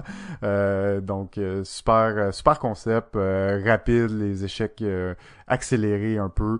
où t'as pas, tu ton, ton roi, mais ton roi il peut se déplacer comme tes autres pions, c'est-à-dire comme les cartes montrent. Et t'as vraiment juste les autres, c'est des pions. Il y a pas de, de, de fou, de roi, de reine, tout ça. C'est vraiment, c'est juste des petits pions qui utilisent les mêmes mouvements que sur les cartes. Mais ouais, c'est bon choix, superbe jeu. Non, très cool, euh, Onitama. Numéro 3. 3. 3. Et évidemment, pour le numéro 3, euh, un jeu incontournable qu'on parle... Euh, à chaque épisode. pas mal à chaque épisode, probablement. Euh, qui est un ex évidemment, et c'est le jeu Ricochet Robot. Oh oui, numéro 3, tous les deux, Ricochet Robot. Ouais. Bah, c'est ça, hein. Ouais, on... Je pense que vous le connaissez. Rendu là. On a parlé souvent. Ricochet Robot. ben oui, c'est un jeu de stratégie abstrait, mais encore là, c'est jeu de puzzle, jeu de stratégie C'est un peu limite, hein. On est dans le puzzle, dans le jeu de d'observation, de rapidité un peu, donc euh, mais bon, ça reste euh, ça reste assez abstrait. Ouais, puis euh, mais tu vois, tu te dit rapidité, c'est pas mal un des seuls jeux qui va faire appel à ce facteur-là de rapidité. Euh, dans tous les jeux qu'on a parlé, il y en a sûrement quelques autres, là, des stratégies abstraites, mais la plupart du temps, c'est des jeux où euh, on va être assis, on va réfléchir, on va prendre le temps de penser. exact. Mais Ricochet Robot, hein, c'est pas ça pantoute. Nope. Numéro Deux. Deux. Deux. Deux. Mon numéro 2 est un jeu, et bizarrement, on n'en a pas parlé beaucoup du jeu du Docteur. Le docteur! Il y en avait quand même quelques-uns dans notre liste qu'on n'a pas mentionné malheureusement. Euh, évidemment, le docteur grand maître euh, des mathématiques euh, et donc euh, et donc euh, maître aussi de, de jeux abstraits. C'est le jeu Samouraï. Euh, pour moi, qui est en deuxième position. Samouraï est un jeu à plusieurs joueurs dans lequel euh, nous allons avoir euh, de l'information cachée, euh, mais nous allons avoir des pièces derrière notre paravent. Et notre but, ben, ça va être de placer nos pièces sur le plateau dans le but de contrôler des villes, donc des territoires. Les villes, c'est une case. Chacune de nos pièces, c'est des, des hexagones. Et sur nos pièces, ça va être représenté, bon, soit euh, différents symboles qui vont représenter les symboles des villes qu'on essaie de capturer. Dès qu'une ville va être complètement entourée d'hexagones de, joueurs, on va regarder qui a le plus, d'influence euh, sur euh, cette ville-là qui correspond au même symbole. Donc si je me rappelle plus le trop des symboles, le, le, le, le, le riz, donc un symbole de riz, ben tu vas regarder tous les symboles de riz sur les cases adjacentes et le joueur qui en possède le plus, ben remporte cette ville-là, donc remporte le petit euh, euh, item là, de cette ville. Mais ce qui est intéressant, c'est que bon, euh, j'ai placé un riz là, mais hum, cette tuile-là, elle touche à deux villes. Donc, ok, oui, elle va me donner l'influence quand la ville du riz va être terminée, mais pas quand la- l'autre va être, va être terminée. Donc, il y a tout un calcul de où placer nos tuiles. On a toutes le même, exactement les mêmes tuiles, et on va presque toutes les jouer, mais évidemment, on va les piger dans un ordre différent parce qu'on va en avoir que cinq à la fois qu'on va pouvoir jouer. Et euh, donc, ça. Bon, je ne vais pas rentrer dans les détails un petit peu euh, difficile d'expliquer, mais comme la grosse twist de ce jeu-là, c'est qu'il y a, bon, les villes, il y a trois symboles particuliers, donc il y a trois symboles au total. Tu vas les accumuler de façon cachée durant toute la partie. Et à la fin de la partie, il faut que tu aies la majorité sur au moins un des trois symboles pour pouvoir avoir la chance de gagner la game. C'est-à-dire que si moi j'ai une majorité sur, c'est moi qui ai le plus de blé, ben ok cool, j'ai une chance de gagner. L'autre a le plus de, de Bouddha, l'autre a plus de temple. Le quatrième joueur a pas de majorité sur aucun de ces symboles-là, ben il est éliminé peu importe son nombre de points. Et ensuite, tu vas regarder tes totems et disons que moi j'ai remporté la majorité sur le blé, donc c'est moi qui avais le plus de blé, ben pas le de blé pardon de, de riz. C'est moi qui avais le plus de riz, ben je les mets toutes de côté, je vais compter toutes mes autres euh, symboles, donc totems que j'ai remportés, et ça c'est mon nombre de points. Donc je me suis concentré sur le riz pour être sûr d'avoir la majorité, mais c'est le fun d'avoir la majorité, t'as une chance de gagner, mais après ça, ça vaut zéro point ça. Il faut que tu comptes tous les autres symboles que tu as été chercher. Donc, il y a quand même à quel point tu pousses pour avoir la majorité. T'as la façon, t'as- évidemment, tu peux calculer combien il y en a, combien il y a de chances que tu essaies de te rappeler qui a pris quoi pour essayer de t'assurer d'avoir une majorité, mais aussi essayer de, de, de, de, de te concentrer à avoir d'autres symboles pour aller vraiment chercher des points. Euh, donc, jeu à thématique euh, euh, japonaise, euh, de samouraï, tout ça. Super intéressant. C'est vraiment, vraiment solide comme jeu. Il y a des petites twists, il y a des petites euh, des, des, des, des petits trucs que je vous parle pas là, qui, qui rajoutent des petits twists au jeu, euh, qui rend ce jeu mais, mais superbe, vraiment serré, vraiment dur. Euh, mais un jeu que, que j'aime beaucoup, un jeu quand même qui date de 1998, c'est le jeu Samouraï.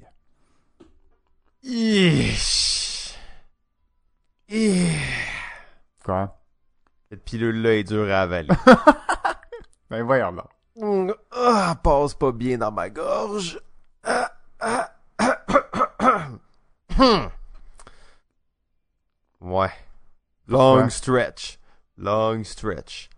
Ben Pour un est jeu de stratégie abstrait. Non, mais quand t'en parlais, là, je me disais, tu utilisais tellement les termes d'un jeu de stratégie euro standard que je pouvais pas, je pouvais pas croire que t'étais en train de parler d'un jeu de stratégie abstrait. T'es comme, on a des majorités, on a des points secrets, on a des trucs. C'est pas un jeu de stratégie abstrait. Avant-gardiste, les jeux, les jeux euros, ça existait à peine en 1998, imagine. sûr. Faut qu'on en reparle de ça. Ouais, t'as Euh, pas assez que- joué, je pense. T'as pas assez joué. C'est hautement calculatoire et mathématique et c'est, au bout du compte, c'est, tu calcules euh, constamment de, de probabilité. Après ça, oui, il y a plein de mécaniques qui, qui s'apparentent au jeu abstrait, je suis d'accord. Qui s'apparentent au jeu européen. C'est ça, c'est ça, c'est ça. Ok, non, c'est bon, on va passer à un autre appel. Je sais que tu voulais juste mentionner le docteur dans l'épisode. Euh, donc, mon numéro 2, ben, c'est les échecs. Euh, ça peut sembler un peu mauvais comme choix, mais en même temps, pour moi, ça reste euh, probablement dans la, quintessence des jeux de stratégie abstrait. C'est probablement aussi, toute catégorie confondue, l'un des jeux au lequel j'ai le plus joué de parties. Euh, j'en ai joué énormément et j'ai adoré. Là, je joue presque plus, mais je joue beaucoup. On était un groupe où on jouait énormément.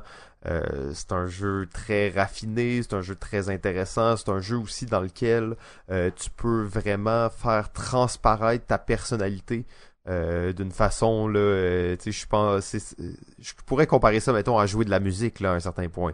jouer aux échecs, c'est vraiment non non mais il y a une activité là où tu ressens, tu crées quelque chose de, de vraiment mm. Euh, donc des nuits complètes à jouer aux échecs et à boire du café.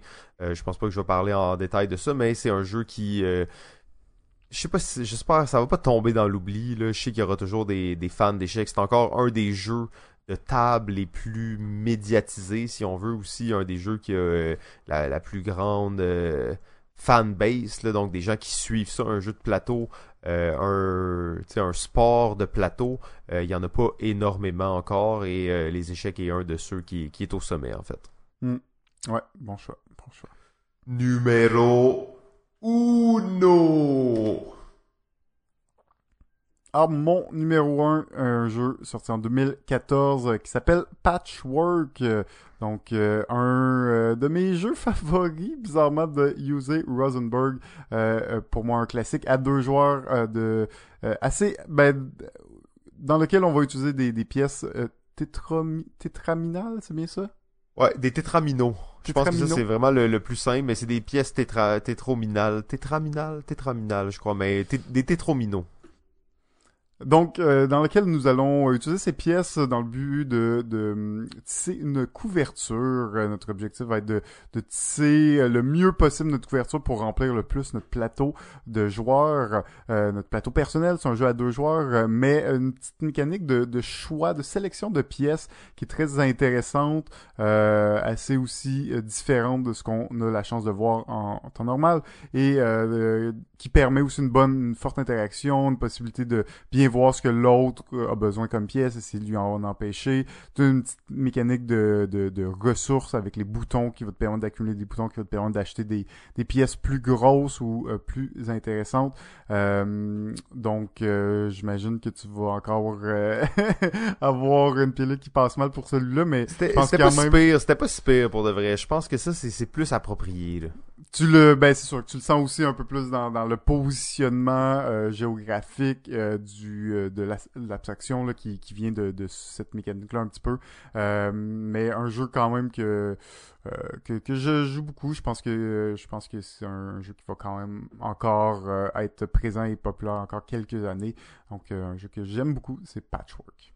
Bon choix, bon choix. tu vois, ça, je l'accepte mieux, là. Patchwork, c'est correct. Euh, et ben, tu sais, ça, c'est à cause que moi, je suis vraiment allé dans les classiques des classiques. C'est peut-être pour ça que je suis choqué, là. Un gars classique à fond, là. Exact. En fait, mon choix numéro un, c'est euh, le Go. Oh là euh, là. Le Go, on parle de quoi, oh moins 2000, 2000 avant Jésus-Christ, moins 2000.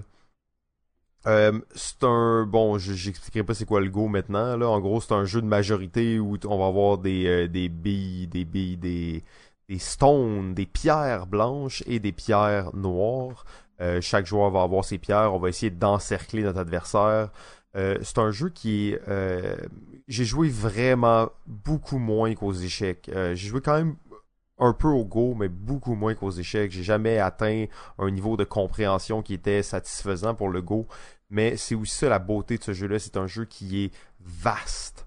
Et quand on parle d'un jeu vaste, c'est un jeu qui est ultra macro. Euh, macro, en fait, on peut imaginer qu'on regarde de très très haut des frontières d'un empire qui se dresse et qui s'écrase l'une l'autre. Donc euh, c'est vraiment un gros jeu de guerre, mais de conquête de territoire. Euh, superbe jeu, magnifique, il y a une finesse et un raffinement dans le jeu.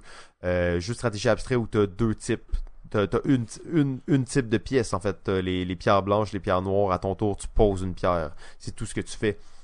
Ultra Euh, simple, hein, exact, là, avec ultra toutes les, simple. les, les possibilités, les, les, les stratégies euh, possibles avec ce jeu, euh, possède beaucoup, beaucoup moins de règles et de pièces que les échecs. Exactement. euh, et c'est un jeu qu'on... Et là, malheureusement, c'est plus tant le cas maintenant, mais c'est un des jeux que l'ordinateur était pas encore capable de battre l'humain. Euh, là, quand même récemment, il y a des ordinateurs qui ont battu des, champions de Go à travers le monde, mais euh, c'est encore euh, quelque chose qui, qui a le côté humain aussi de pas de bluff, mais oui, tu vas attirer quelqu'un quelque part pour lui faire dépenser des coups. D'ailleurs, mini parenthèse là-dessus, il y a un animé japonais qui s'appelle Ikaru no Go. Euh, c'est pas très long, je pense que c'est deux saisons de quelques épisodes, mais c'est en fait ça montre un peu, bon c'est un, animé bien entendu, c'est un peu exagéré, mais ça montre un peu la culture du Go au Japon, euh, où des, des jeunes gens là, de 12 ans vont arrêter d'aller à l'école et vont seulement commencer à aller dans des écoles de Go et pour devenir des maîtres, des maîtres de Go. Euh, donc on, on revoit un peu les mêmes caractéristiques qu'on peut voir dans les échecs ou dans les grands jeux ancestraux, si on veut, de stratégie. Euh, superbe jeu, en fait. C'est magnifique à jouer, c'est magnifique à voir.